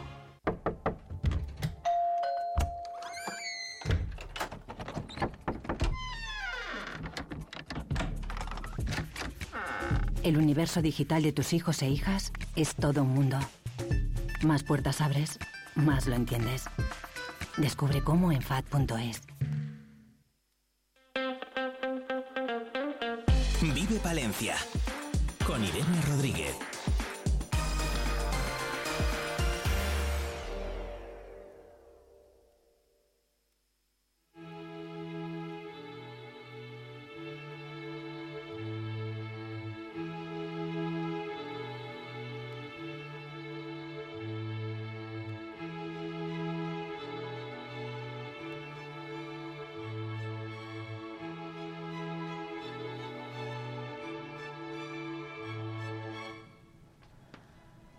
Vamos a conocer una historia, es la de Noa Borja Duval. Ella tiene dos años y vive en Paredes de Nava y tiene una enfermedad rara. Solamente hay dos casos como el suyo en Castilla y León. Uno es el suyo y otro el de otro vecino de la comunidad, otro pequeño. Sufre una distroglicanopatía y sus padres son Jairo Borja y Zaida Duval. Buenos días. Hola, buenos días. Buenos días, cielo. Bueno, ¿cómo estamos? Muchas gracias por venir. Contadnos, eh, bueno, cuéntenos cómo es eh, la enfermedad que tiene Noah y en qué momento se la, se la detectan. Borja. Mm, Noah, Noah tiene mm, una, una distroglicanopatía, es eh, una distrofia muscular de cinturas, Eh, es una enfermedad neuromuscular eh, y le afecta pues a su día a día. Ella tiene dos añitos y no tiene control cefálico, eh, obviamente no anda, eh, no habla. O sea, yo, no, a ver, a mí no hace falta que me, que me hable, porque yo la entiendo, pero no habla, no tiene un lenguaje como tal, no te llama, no... ¿Sabes? Es difícil, vivir así es difícil, pero bueno, el ser humano se acostumbra a todo, ¿eh? De verdad. Bueno, ¿cómo, cómo les dicen a ustedes que, que Noah sufre esta enfermedad? No sé si se la detectan nada más nacer, al cabo de unos meses. Em, Zaida. Noah nació en julio y estuvo cuatro meses eh, pues de pruebas, eh, dos meses en el hospital, estuvo sin diagnóstico hasta octubre, que al fin nos hicieron un estudio genético y ahí pues salió lo que tiene Noah, que al fin ya tuvimos el diagnóstico que es pues, su distroglicanopatía. Bueno, ¿cómo, ¿cómo es el día de...? Bueno, Borja ha comentado un poquito, ¿no? No tiene, no tiene capacidad para hablar, podría tenerla y para caminar, por ejemplo, o sea, eh, ¿cómo pueden ser los años futuros en el medio plazo? Hay muy pocas posibilidades de que ande. O sea, la realidad está ahí. O sea, es una obviedad de que mi hija prácticamente no va a andar. Y si anda, pues es con mucha ayuda, mm, con máquinas especiales. Pero, y que hable, pues al fin y al cabo, pues sí, dice sus sílabas, tiene como su medio idioma, pero mm, pff, no sé qué decirte, es que es tan difícil mirar en un futuro que solo vives el presente. Porque si miras un futuro, al fin y al cabo, Te vienes abajo. mm, no, no estás. Porque estás como viviendo decir, ¿qué pasa mañana? ¿Qué va a pasar dentro de qué va? Entonces, como es la distrofia muscular tan, por así decirlo, que no sabes muy bien Es dónde va a ir, es, es vivir en una incógnita mm, siempre. O sea, no sabes lo que te va a deparar el futuro. Entonces, vives el ahora y pequeñas metas. Mm, ¿cómo- ¿Qué pasó el día que nació Noah? ¿Cómo fue ese día? Eh, Nuestras Lo vidas vivo- cambiaron. lo vivo tan Es el día más feliz y a la vez más, más triste, de nuestra vida. Es el ¿Por día qué? más ¿Por feliz de mi vida y el más triste de mi ¿Por vida. qué? ¿Qué pasó en Es el- muy fuerte, porque en el en el nosotros teníamos muchísima ilusión de que llegara ese momento, era nuestra hija, eh, primerizos, tan jóvenes, teníamos tanta ilusión, o sea, la pintábamos la maternidad como cualquier otra persona, ¿sabes? Y justamente en ese momento cuando Noah pues nació, pues todo cambió, nos dijeron los médicos, algo la pasa. Eh, aquí no puede estar porque necesita ser trasladada a un hospital más con cuidados intensivos para, para una bebé tan pequeñita como era ella. Y así fue, estuvo tres días en hipotonía, o sea, en hipotermia, perdona, eh, en coma, y ella pues siempre hacía por luchar, siempre lo ha hecho y siempre ha estado evolucionando. Ella estuvo 72 horas en hipotermia inducida ¿Por qué? porque eh, su cerebro se inflamó debido al parto. No sabían por qué. Generalmente ellos pensaban que era por el sufrimiento fetal, pero después de las 72 horas, cuando la empezaron a retomar la temperatura normal de un ser vivo, eh, pues mm, vieron que eso no avanzaba y que hay algo ahí. Entonces mm, empezaron a, a descartar, por así decirlo, enfermedades que más o menos tengan cura o que no sean tan raras, pero no daban con ello. Hasta que nos sacaron a mí a Zaida unos análisis genéticos y tanto yo como, como Zaida eh, somos portadores. Es una enfermedad recesiva y fuimos a San Joan de Deu, a Barcelona.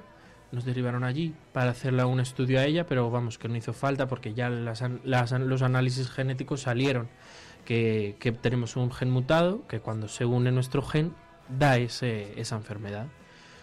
Entonces, pues eso, tenemos 25% de probabilidades de, de volver a tener un niño con esa misma enfermedad. Bueno, Tiene una hermanita, ¿no? Sí, ¿no? es. Sí. Es Vera. Mm. ¿Cómo, ¿Cómo es Vera? Ella está bien, no le Sí. pasa, no le pasa nada. ¿Tiene, ¿Qué edad tiene? Un añito. Un año. ¿Y cómo llegó Vera mm, a la familia? Fue inesperado totalmente. De sopetón. Sí, también.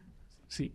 Nosotros estábamos preparando un embarazo, por decirlo de una manera, porque su neuróloga de NOA pues nos recomendaba tener un hermanito para que le ayudara pues a evolucionar neurológicamente y pues el, el tramo de hacer una fecundación sana pues tardaba unos tres años. Entonces nos pusimos a ello en cuanto Noah tenía seis meses.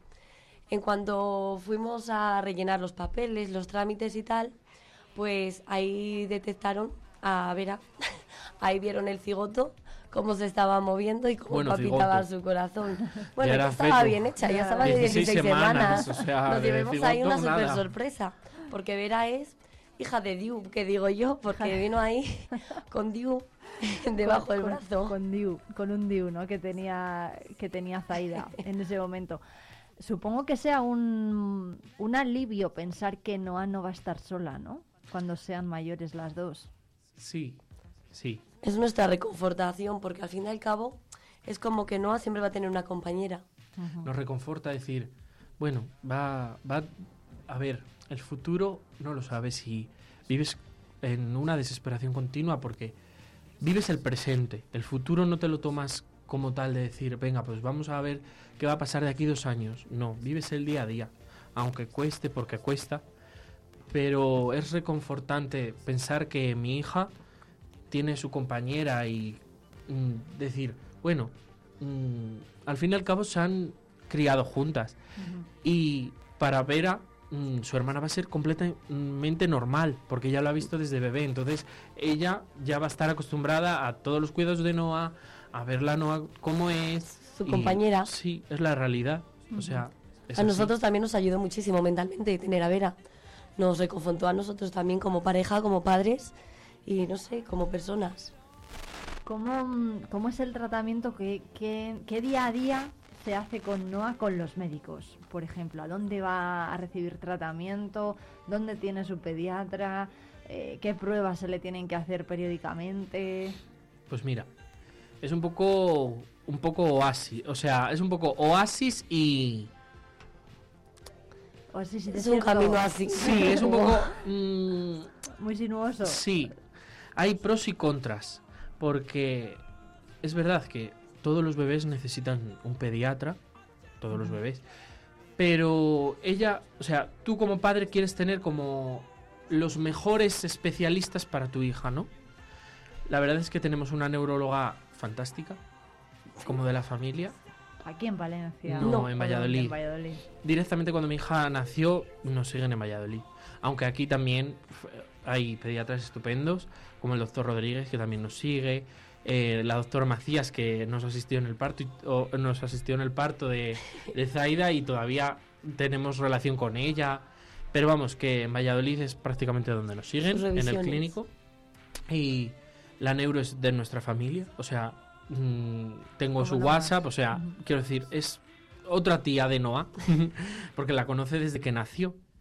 Entonces, eh, se llama Marga, es la doctora Castro Rey y maravillosa.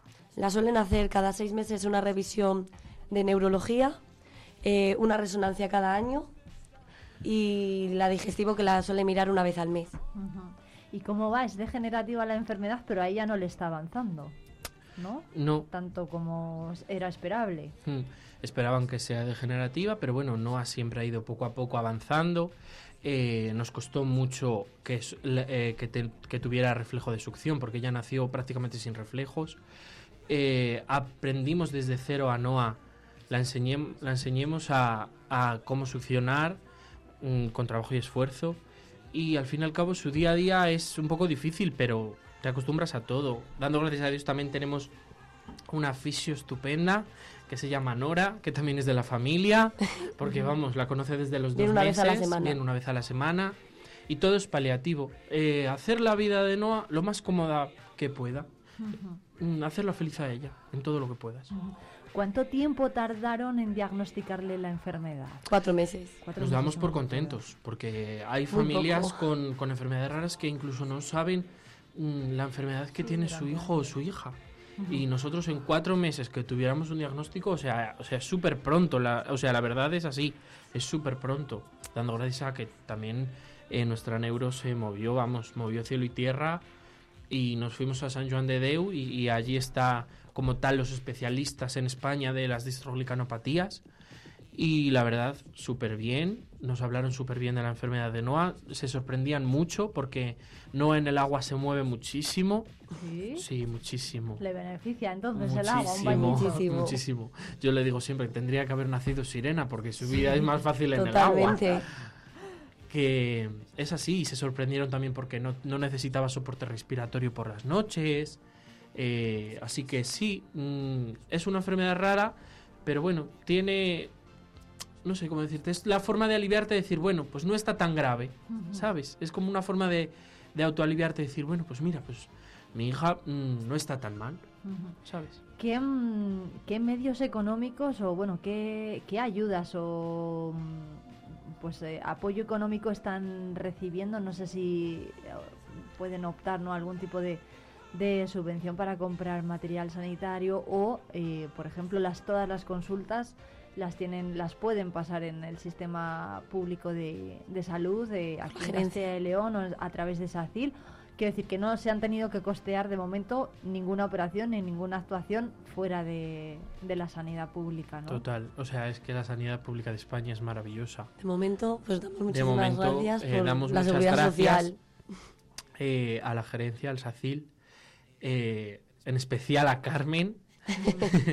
Quiero hacer una mención especial a Carmen, porque, vamos, nos ha ayudado hasta la saciedad, porque todos los aparatos y, y mecan- o sea, Los y papeleos. los papeleos y Los las máquinas que necesita NOA, pues no- nos la ha proporcionado ella. Porque, a ver, mm, mi niña pues necesitaba un asiento postural y ese, asen- ese asiento postural solo costaba 3.500. O sea, yo eh, tengo un- unos ingresos pues muy mínimos eh, y claro, no tengo esa cantidad de dinero. Y ella nos ayudó un montón y dando gracias a Carmen y dando gracias a Dios, ya mi hija dentro después de dos años ya tiene su, Su asiento, asiento, postural, sus sus tazos botitas, nuevos sus rodilleras. y súper bien, la verdad. Bueno, pues eh, siempre hay buena gente, ¿eh? Por- Totalmente. Totalmente que sí, sobre todo también en el ámbito de la, de la sanidad. Pues eh, Zaida y Jairo, muchísimas gracias a los dos por A ti, contarnos cielo. A la ti. historia de, de Noa y de Vera también. Feliz día de las enfermedades raras. Ojalá esta jornada sirva para Así es. Ojalá. eh, reivindicar y concienciar más sobre la falta de financiación Ojalá. y de ayudas a, Pues a estas sí, familias. ojalá haya financiación sobre las Sí, investigaciones de las enfermedades raras. Muchas gracias. A ti. Adiós.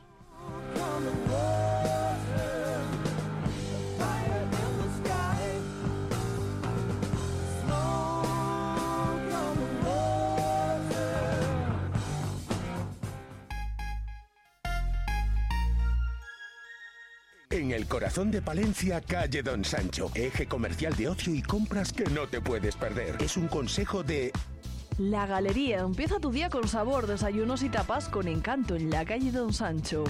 Maite Decoración. Disfruta decorando. Haz que cada rincón cuente algo de ti. José Martín, alta costura, porque todos somos estrellas y merecemos brillar. Creamos sueños a medida. Vive la magia del cine con Cines Ortega y Avenida. Busca tu peli favorita y disfruta a lo grande en nuestras salas totalmente renovadas. Recuerda que los mayores de 65 años los martes tienen entrada a 2 euros. Los miércoles, el día del espectador, podrás hacerlo por 4,50 euros y si quieres celebrar tu cumpleaños con nosotros, disfruta del pack película, palomitas y bebida por 8,95 por persona. La magia del cine te espera en Cines Ortega y Avenida. ¿Te lo vas a perder? Rebajas especiales en Peletería Prieto. Disfruta de descuentos y precios únicos en nuestras prendas de piel. Consigue ese abrigo que tanto te gusta, ahora un precio a tu medida. Recuerda que somos especialistas en transformación de prendas de piel. Trae ahora tu abrigo y estrena un nuevo modelo la próxima temporada. Pieles Prieto, la caricia de una prenda única y exclusiva a tu alcance. En el corazón de Palencia, calle Don Sancho, eje comercial de ocio y compras que no te puedes perder. Es un consejo de Happy, tu punto de encuentro para el café, un descanso a media mañana o darte un sabroso capricho por la tarde. We and We. Encontrarás tu prenda que marca la diferencia en el día a día. Calle Don Sancho 4. Grupo 7, tu hogar, nuestro compromiso. Desde 1990 en calle Don Sancho 11, entre planta pasaje. Cuarta edición de la Feria de la Trufa de Palencia. La Plaza de España de Baltanás acoge este domingo 3 de marzo la Feria Anual de la Trufa, un evento organizado por la Diputación de Palencia para impulsar y difundir el valor de un recurso en alza en la comarca cerrateña. A partir de las 10 de la mañana, charlas, talleres, degustaciones y una visita guiada a una plantación trufera. Acércate y disfruta de esta jornada con nosotros. Te esperamos. Diputación de Palencia. Apostamos por el campo. Apostamos por el desarrollo rural. Vive Palencia con Irene Rodríguez.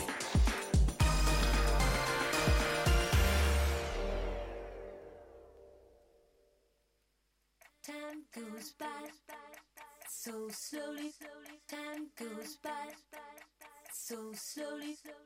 Abrimos página educativa en Vive Radio Palencia para comenzar un día más con Vive Educando. Ya nos escucha al otro lado del teléfono Juan Carlos González. ¿Qué tal?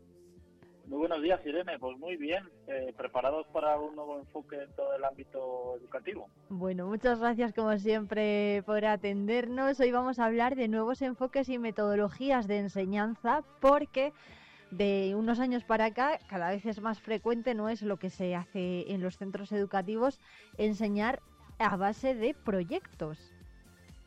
Por ejemplo, es una nueva metodología que, que se está aplicando, en el que bueno, pues se desarrollan o se realizan tareas y proyectos prácticos que reflejan situaciones de lo que sería pues el mundo real. Entonces, se le permite al alumno un poco situarse no solo en el plano del contenido a nivel teórico, sino luego qué aplicabilidad le podemos dar a el día de mañana.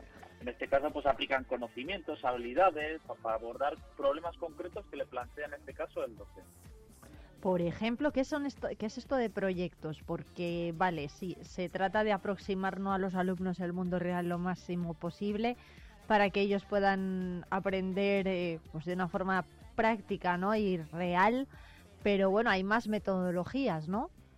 Sí, señora. La verdad es que, eh, como estamos hablando de, los, de las metodologías a nivel eh, de los nuevos enfoques que tenemos, eh, lo que buscamos es que el estudiante tenga de una manera más efectiva esos conocimientos y habilidades, no simplemente que, memoricen. Entonces, bueno, podemos hablar sobre todo del trabajo de retos, que también se iría por esa línea, porque los retos engloban pues eh, aprendizajes basados en proyectos, aprendizajes vivenciales, aprendizajes de servicio, etcétera. Tiene una serie de, de, pautas o, de ítems que tendríamos que seguir durante ese proceso y el alumno pues va, va creando, va investigando, va indagando y en ese proceso va aprendiendo.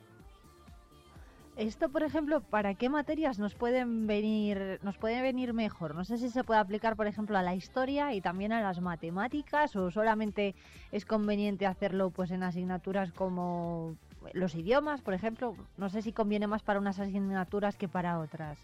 Tiene un amplio enfoque, ya que el profesor ahí es el que tiene todas las herramientas para poder guiar durante ese proceso al alumno y plantearle esas situaciones con ese reto. Al final, lo que le estamos diciendo al alumno es, mira, aquí tienes una serie de, datos, de información, léetela, eh, investiga, vamos a ver qué cosas podemos descubrir sobre esta temática en concreto, que puede ser a nivel general cualquiera eh, de las que trabajamos en el sistema educativo.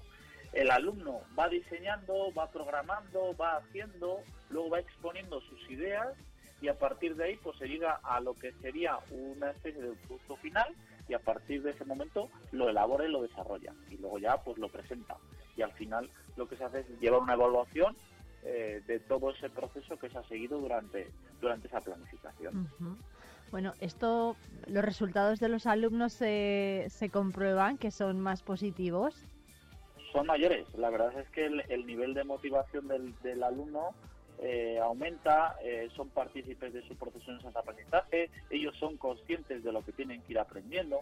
Además, si todo esto somos capaces de, de juntarlo o, o, de incluir las rutinas de pensamiento, pues eh, ahí tendríamos tres fases muy claras. La primera fase, que es la de motivación, el alumno lo que piensa es qué es lo que sabe. de la tarea Sí. que me ha mandado el profesor, él se autoevalúa y dice qué es lo que sé. Luego, durante la realización, va a una fase 2, que sería la de desarrollo, que es qué queremos saber, qué necesitamos aprender para poder eh, resolver este, pro- este problema o este proyecto o este reto que me ha planteado el profesor. Y al final, la última fase, que es la 3, la del fruto final. O sea, él, él se pregunta qué hemos aprendido. Entonces, de, de- de- fíjate, de lo que él pensaba que sabía, de lo que necesita saber, a luego qué es lo que ha aprendido, él es consciente de todo su proceso. Esto, al final, ¿qué ventajas tiene para el alumno y también para el profesor? De alguna manera, lo que hacemos es eh, minimizar el tiempo de, estancia en el aula simplemente como clase magistral para impartir eh, conocimientos. Favorecemos que el alumno durante su estancia esté poniendo en práctica todo ese conocimiento para desarrollar una serie de competencias que van a ser fundamentales de cara a su vida personal y sobre todo profesional. Y además eh, permitimos que trabajen en equipo que es muy importante de cara al futuro laboral, ya- ya nos movamos en el sector que nos movamos. No solo es el trabajar en grupo, sino trabajar en equipo, que hay una diferencia bastante abismal. El trabajo en equipo eh, no es lo mismo que el trabajo en grupo. Antiguamente nos decían, a ver, os vais a po- poner tres o cuatro y vais a tener que hacer esto. Entonces cada uno se iba a su casa, hacía una parte cada uno y luego lo juntábamos. Entonces es, es muy diferente a juntarnos tres, cuatro personas dentro de una misma mesa y decir, a ver, vamos a ir desarrollando esto, ¿tú qué aportas? ¿Qué aporto yo? ¿Qué es lo que hacemos? ¿Qué es lo que necesitamos? ¿Hasta dónde vamos a llegar? Etcétera. Eso es trabajar en equipo y es, y es fundamental para, para un desarrollo profesional futuro. ¿En qué cursos debería comenzar a aplicarse esta forma de trabajar en clase? La, las metodologías de de aprendi- eh, aprendizaje basado en proyectos, retos, aprendizaje vivencial de servicios desde las etapas de primaria se puede aplicar perfectamente. La verdad es que tiene un desarrollo muy amplio y, y luego en, en etapas superiores vamos a ver cómo eh, el alumno es capaz de resolver eh, situaciones complejas que les planteamos en el aula. Porque ya, si, si vienen con ese nivel de aprendizaje y esas destrezas, al final las competencias y las capacidades las han adquirido y en etapas ya de secundaria, bachillerato, formación profesional y más aún en, en etapas universitarias vamos a conseguir eh, unos resultados muy satisfactorios. ¿Qué más metodologías tenemos educativas en, en el sistema, bueno, en nuestro, en nuestro sistema actual? Bueno, el- la semana pasada, o en el último eh, programa, sí que hablamos un poco por encima del Triple Classroom, que era la, el aula invertida, donde el estudiante, pues a través de contenidos multimedia, pues eh, luego lo aplicaba a actividades interactivas, resolución de problemas dentro del, aula con, con la guía del profesor. Esa, la verdad, es que es una de las eh, más novedosas, eh, a lo mejor no tan, no tan aplicadas, pero que tienen muy buenos resultados, sobre todo por aprovechamiento del tiempo en el aula. La gamificación, que son elementos del juego donde generamos motivación, mejoramos la participación del alumno y que haya o que se crean experiencias de aprendizaje más interactivas y divertidas. Y, y bueno, ya hemos hablado al principio del blending learning, que era el aprendizaje mixto, donde se plantean métodos presenciales en línea. Todo eso yo creo que es un poco lo que, lo que hoy en día se, se está aplicando, se está utilizando y, y nos está dando muy buenos resultados.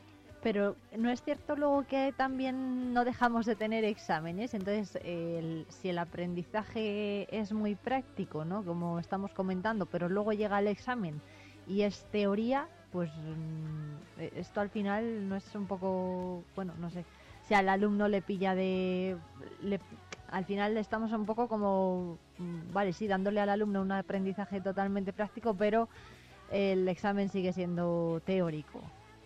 Bueno, eh, de un lado está la responsabilidad dentro del, centro educativo, a lo mejor, de no darle tanto peso a, a lo que es eh, la parte del examen, eh, ya que, por ejemplo, en, nuestro centro solo le damos un 20% de, de la carga, ya que en realidad todos los contenidos los están viendo dentro de, la- de las nuevas metodologías.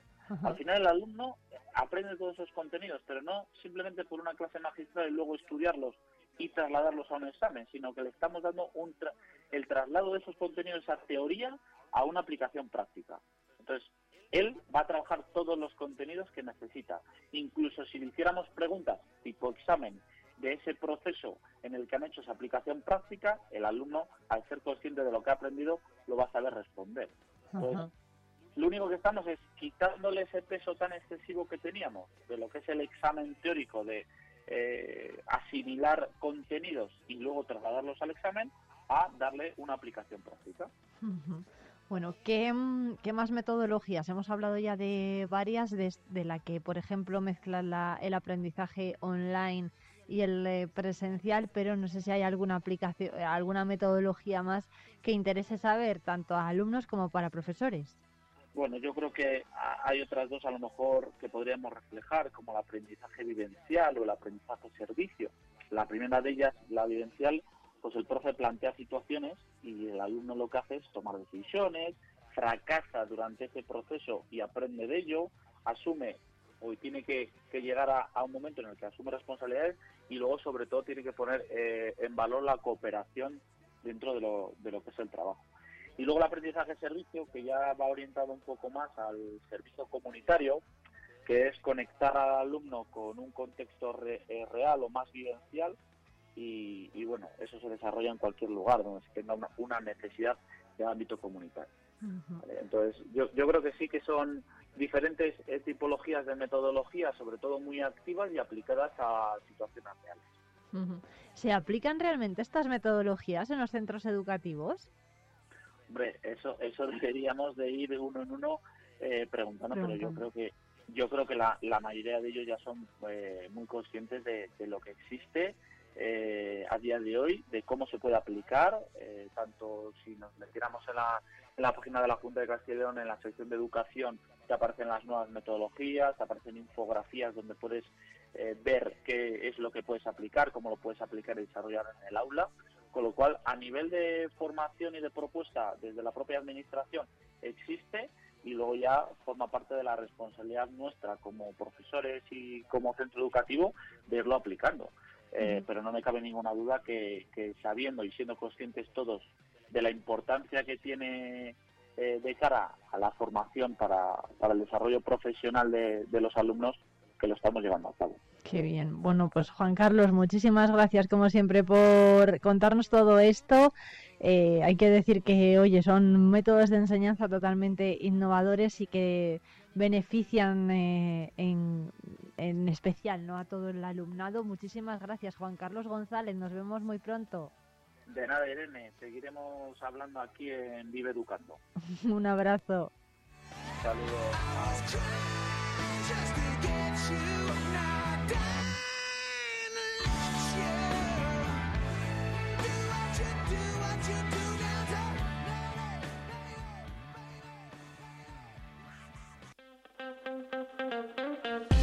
Vive Palencia con Irene Rodríguez.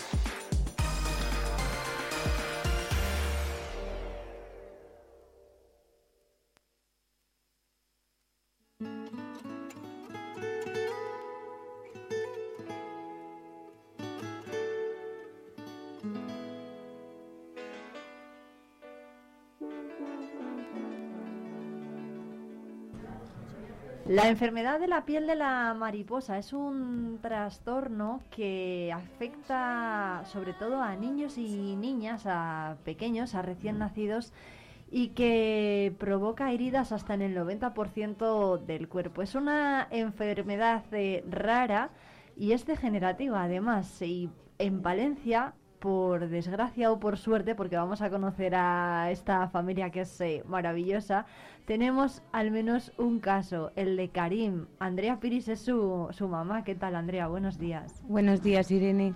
Sí, eh, hemos conocido hace poco otro chico, también con piel de mariposa de aquí de Palencia, que se llama Salva y tiene justamente la misma, el mismo tipo de, de piel de mariposa que Karim. Ujú. ¿Cómo es esta enfermedad? ¿Qué cuidados? Ya hemos hablado de ella en, en más ocasiones por todas las actividades no solidarias que se han ido realizando pues aquí en Palencia para recaudar fondos para que se investigue este trastorno, pero ¿cómo es esta enfermedad y sobre todo cómo afecta a Karim? Porque hay que tener en cuenta muchas cosas, ¿no? Desde cómo cogerle hasta cómo alimentarlo, cuidarlo, bañarlo y, incluso, bueno, pues vigilar mucho lo que hace, ¿no? Que no se caiga. Sí, eh, normalmente lo que se hace es eh, tres días a la semana son curas con baño, que se le baña con sal para que se le sequen las heridas. Al final es como cuando tú te metes al mar que se te secan las heridas, pues a ellos igual. Eh, luego pues nos llevan como tres, cuatro horas curarle. Normalmente igual puede ser pues dos y media o así, pero cuando está malito pues nos lleva más tiempo. Y pues nada, le destapamos las heridas, le bañamos y le volvemos a, a tapar con sus apósitos. Los apósitos que ellos utilizan, que, que son especiales, no, no adhesivos, porque pues no se puede utilizar un esparadrapo, porque te llevas su piel, no se puede utilizar pues muchas cosas que normalmente en un centro de salud se utilizan para cualquier cura, cualquier vendaje, en ellos no se puede, no se puede utilizar. Bueno, ¿cómo es el día a día entonces? ¿Qué pasa, por ejemplo, si se cae Pues- en el parque? Pues mm, todavía no lo sé porque al parque No no, ha llevo, caído. pero temo, temo el día que llegue porque se da golpes, con un juguete se hace una herida, sus hermanos intentan jugar con él y al final pues le hacen, le hacen heridas. Ujú. Entonces, no lo sé lo que va a pasar, pero, pero miedo me da, Bueno, porque ver- puede ser peligroso. O sea, al final ellos pueden hacer una vida normal, pero adaptada, adaptada a lo que a lo que en ese momento pueden o no pueden hacer. Claro, es muy pequeñito, tiene un año, ¿no? Hace un año el viernes, el día una- 1. Cumple un año el, el día 1 de marzo. Bueno, pues eh, felicidades por adelantadas, eso es lo primero. ¿Qué mm, opciones de tratamiento tienen estos enfermos, los de la piel de la mariposa? Porque no hay cura, hay que esperar tres años eh, según las últimas eh, informaciones, pues por ejemplo de Debra, ¿no? que es la asociación que les ayuda hasta que puedan em, acceder a un tratamiento del Sistema Nacional de la Seguridad eh, Social, de salud. Mm, Hay quien dice que podría ser menos, pero bueno, ¿qué opciones, qué tratamiento se les, se les aplica? Pues los tratamientos que se les aplica son paliativos. eh, simplemente, pues eso, eh, se les le curas, le curas y a lo mejor hoy no tiene ninguna herida, pero mañana tiene el cuerpo entero lleno de heridas. O sea, al final el tratamiento mm, es ese, o sea, las curas. Sí que es verdad que se está muy pendiente de, él tiene consultas de nutrición, tiene consultas de cardiólogo, porque estos, estos, las personas con piel de mariposa tienden a, ter- a tener problemas del corazón también. Y están muy pendientes de todo ello, pero lo que es tratamiento ninguno. Sí que cuando son un poco más grandes, con tres años más o menos, como bien decías, les ponen botox, les suelen poner botox en los en los pies para que puedan pues caminar y, y las heridas pues al final no les suden no les suden tanto los pies y no haya tanta tanta herida y no les cueste tanto hacer Claro. una vida normal. Como para que amortigüe ¿no? la piel, entiendo, le- que el impacto en la piel no sea tan, tan, tan fuerte. Por lo que ellos dicen es sobre todo porque esto- estas personas, las personas con piel de mariposa suelen tener hiper, o sea, tienen hiperkeratosis, que al final la hiperkeratosis es el que tienen muchas capas, de- o sea, al regenerar la piel se les va quedando como muchas capas. Tú cuando le quitas una costra le quitas a lo mejor tres capas de piel.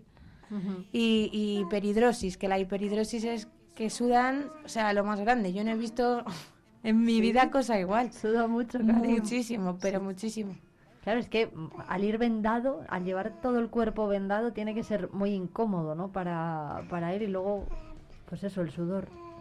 Sí, le pica, le, le- yo creo que también les ayuda eso a, a tanto las heridas como el como la hiperhidrosis a- al picor, o sea, les hace que les, les pique más y se les nota que están muy incómodos con el calor.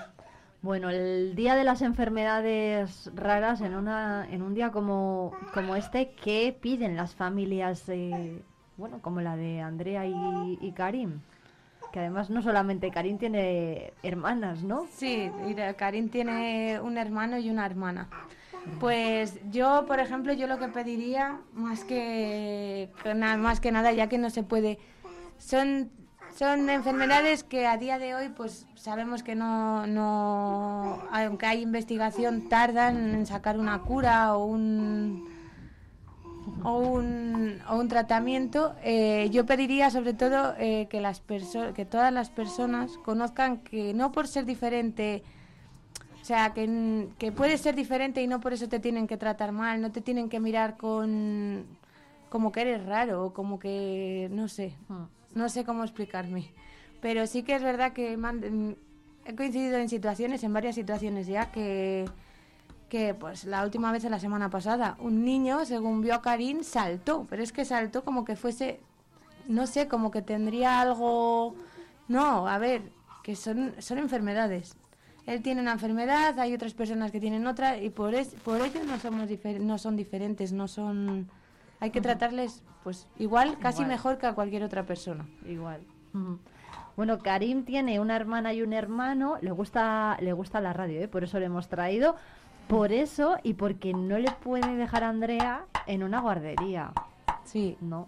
Sí, ahora mismo pues está malito y, y no se puede quedar. Bueno, no se suele quedar con nadie nunca porque al final eh, en una hora que tú no estás puede que le exude una herida o, o- o, pues imagínate, estás en la peluquería con el tinte y, y- y le está exudando Sí. una herida y, le has dejado con, Con con el vecino o con la abuela o con el abuelo o con, o con alguien. y, y justamente pues hay que cambiarle algo, hay que cambiarle el pañal, que el pañal es algo que también... Es verdad. O sea, tela, tela. Para cambiarle un pañal a un niño como este no es una cosa normal. O sea, justo a lo mejor te vas y en esos cinco minutos se hace caca. Entonces, nadie le puede cambiar. ¿Cómo se le cambia el pañal a un niño que tiene este problema en la piel, que tiene, con el que tienes que tener tanto cuidado? Pues mira, yo normalmente para mí ya no es tan difícil. Al principio nos, nos costaba como 45 minutos cambiarle un pañal, porque tienes que ir tecleándole para un lado, para el otro, levántale. Y ahora ya no me cuesta tanto, pero sí que es verdad que, que hay que conocer dónde tiene cada herida. Y, y- y si le has puesto algún apósito o a lo mejor tenía una ampolla que se ha hecho una herida, entonces al quitarle el pañal tú te puedes llevar esa piel. Así Sí, sí, que normalmente siempre, siempre, siempre la que le cambia el pañal soy yo, ni su padre ni, ni nadie por eso, porque la que le conoce y sabe dónde tiene a todo momento las heridas soy yo. Bueno, más investigación, más recursos económicos, más reconocimiento por parte de la sociedad, como decías ante, como decía antes Andrea. Eh, ¿Con qué petición se quedarían, se quedarían las familias? Más, más investigación. Hombre, sí, sí, más investigación. La verdad es que investigación hay. Investigación hay. Y se ha descubierto que hay cremas y hay cosas que, no, que les mejora la calidad de vida. O sea, al final se ha descubierto que si tú le echas eh, una, hay una crema, no sé, en, Estados Unidos, creo que es, eh, tardan más, en el- donde le echas la crema tardan a lo mejor 3-4 meses en que no les salen heridas. Igual que se ha probado que con las células madre también les, les mejora la calidad de vida por un tiempo corto, no sé, seis meses, tampoco... El caso es que... ¿Cuánto cuesta esa crema? Pues no, no es lo que cueste, es que no la comercializan. ¿Y por qué no se comercializa? Porque no les interesa. O sea, no es un paracetamol, no es un ibuprofeno que todo el mundo lo utilizamos. Es algo que, que son personas escasas y que somos números al final. Hay 30 casos de piel de mariposa en Castilla y León y 500 en toda 500 casos en toda España. No quiero decir que no es un número escaso, que no es un, una posibilidad entre un millón ni mucho menos, ¿no? Es es común. Sí, que- pero las, farma- las rara. farmacológicas o, no- farmacéuticas. o sea, las farmacéuticas.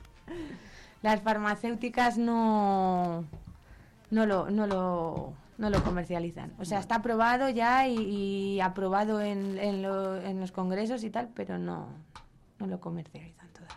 Bueno, ¿cómo ve el futuro para Karim?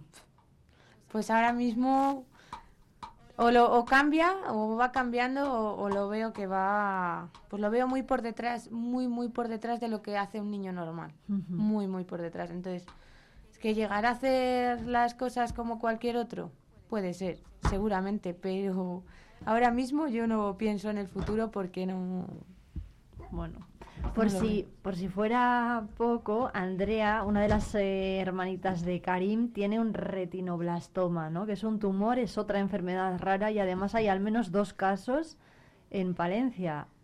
Dos ¿no? que conozcamos, Dos que sí. conozcamos.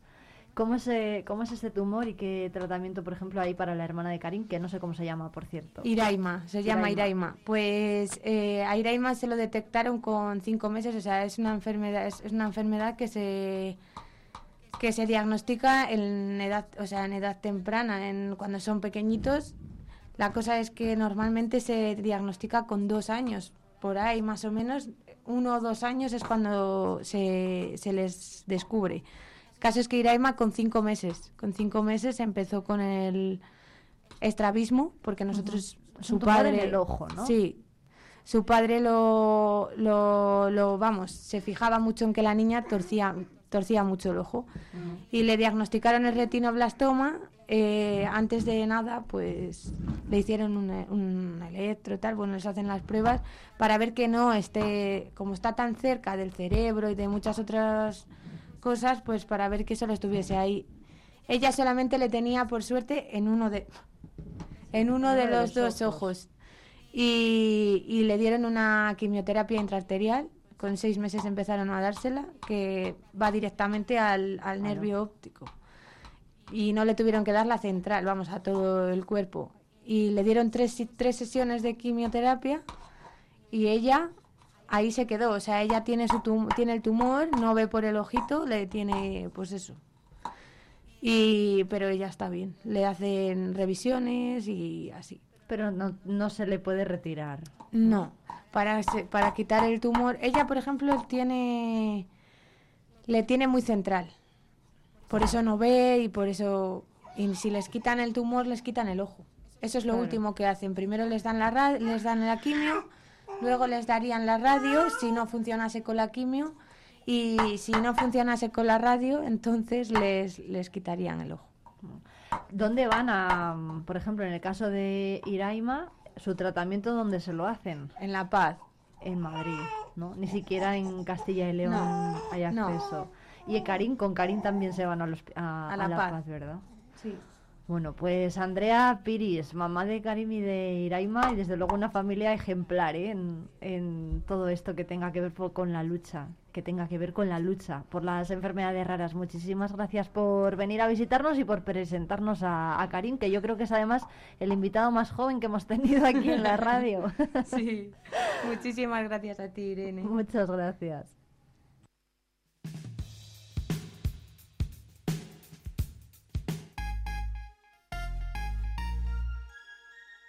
Asaja Palencia. Más de cuatro décadas apoyando a los agricultores y los ganaderos de nuestra provincia. A tu servicio en nuestras oficinas y en asajapalencia.com. Disfruta de las nuevas galletas Gullón Cero finas sin azúcares añadidos. Finas y crujientes, bañadas con una deliciosa capa de chocolate con leche. Elige tu variedad preferida. Finas chocolate y finas chocolate con avena. Gullón Cero finas. Todo el sabor sin azúcares añadidos. Soy panadera, pero mi curro va más allá de la harina y de la masa madre. Soy la cara de mi negocio, por eso la boca es vital para mí y mi sonrisa está en buenas manos. Vitaldent pide cita y aprovecha descuentos y tratamientos gratis que tenemos para ti en calle San Bernardo, esquina Calle Mayor, Palencia. En el corazón de Palencia, Pasaje Don Sancho, un espacio comercial y de ocio que te sorprenderá. Ven y descubre. El Triunfo Velayos, 144 años en Palencia, sombreros, boinas, gorras, viseras y complementos. Bar La Clandestina, tu café, tus vinos, tu punto de encuentro entre la Plaza Mayor y Don Sancho. Okai Ópticos, gafas distintas para ojos únicos. Hacemos óptica de confianza y de calidad. ¿Ves bien? ¿Ves Okai? Visítanos.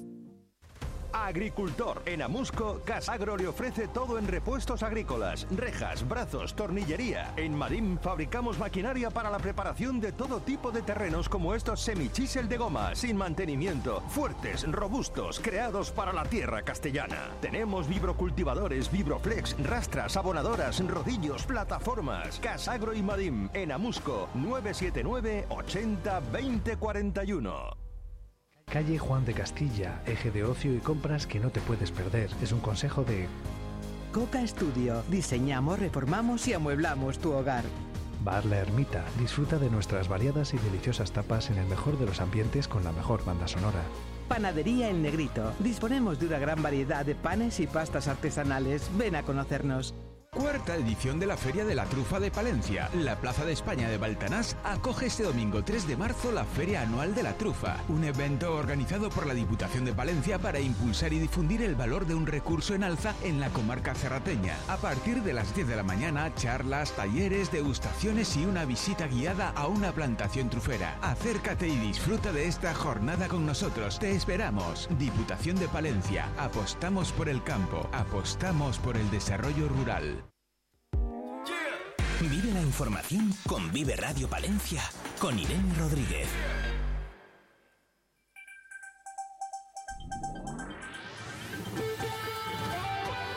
Noticias.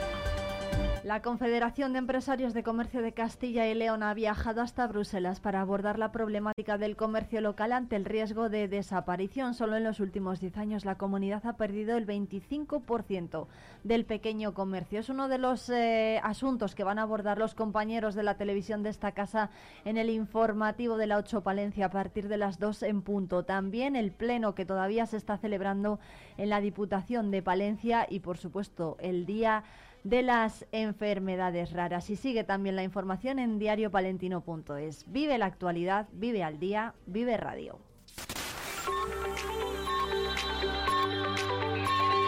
Vive Radio. Son las 12 de la mañana. Palencia 90.1.